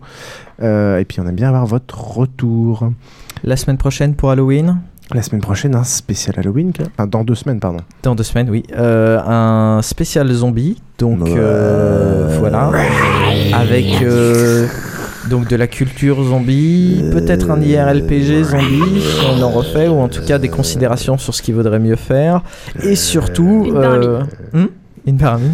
Et surtout, euh, eh bien, des considérations scientifiques sur pourquoi est-ce qu'il faut craindre ou pas. Euh, D'ailleurs, j'ai été très déçu par le Je premier si épisode de la saison 2 de Walking là. Dead. J'ai pas vu Walking Dead. ça On parlera de Walking Dead la prochaine fois. Et est-ce qu'on aura le droit à des conseils de mode zombie? Alors, si vous me réinvitez, je vous fais une spéciale euh, comment se taper comme un zombie et comment réussir son maquillage. Ok, en audio, ça va être compliqué. Non, non, c'est facile. Prenez la peinture, mettez-la sur votre figure. Prenez le faux sang, mettez-le sur votre... ça va être assez Bon, bah, c'est pas la peine de l'inviter. C'est bon, tout raconté. Zombie Walk le 23 octobre, 23 c'est ça? octobre, Ah, le rendez-vous est à 14h30, le départ à 15h. Si vous voulez vous faire maquiller euh, par les gens qui sont là, venez un peu en avance. Oula.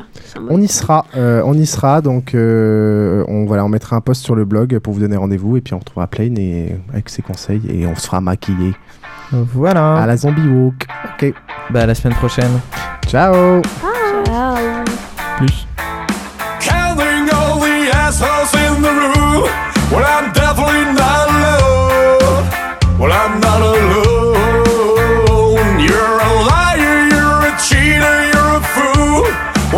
Just like me, you. And I know you too.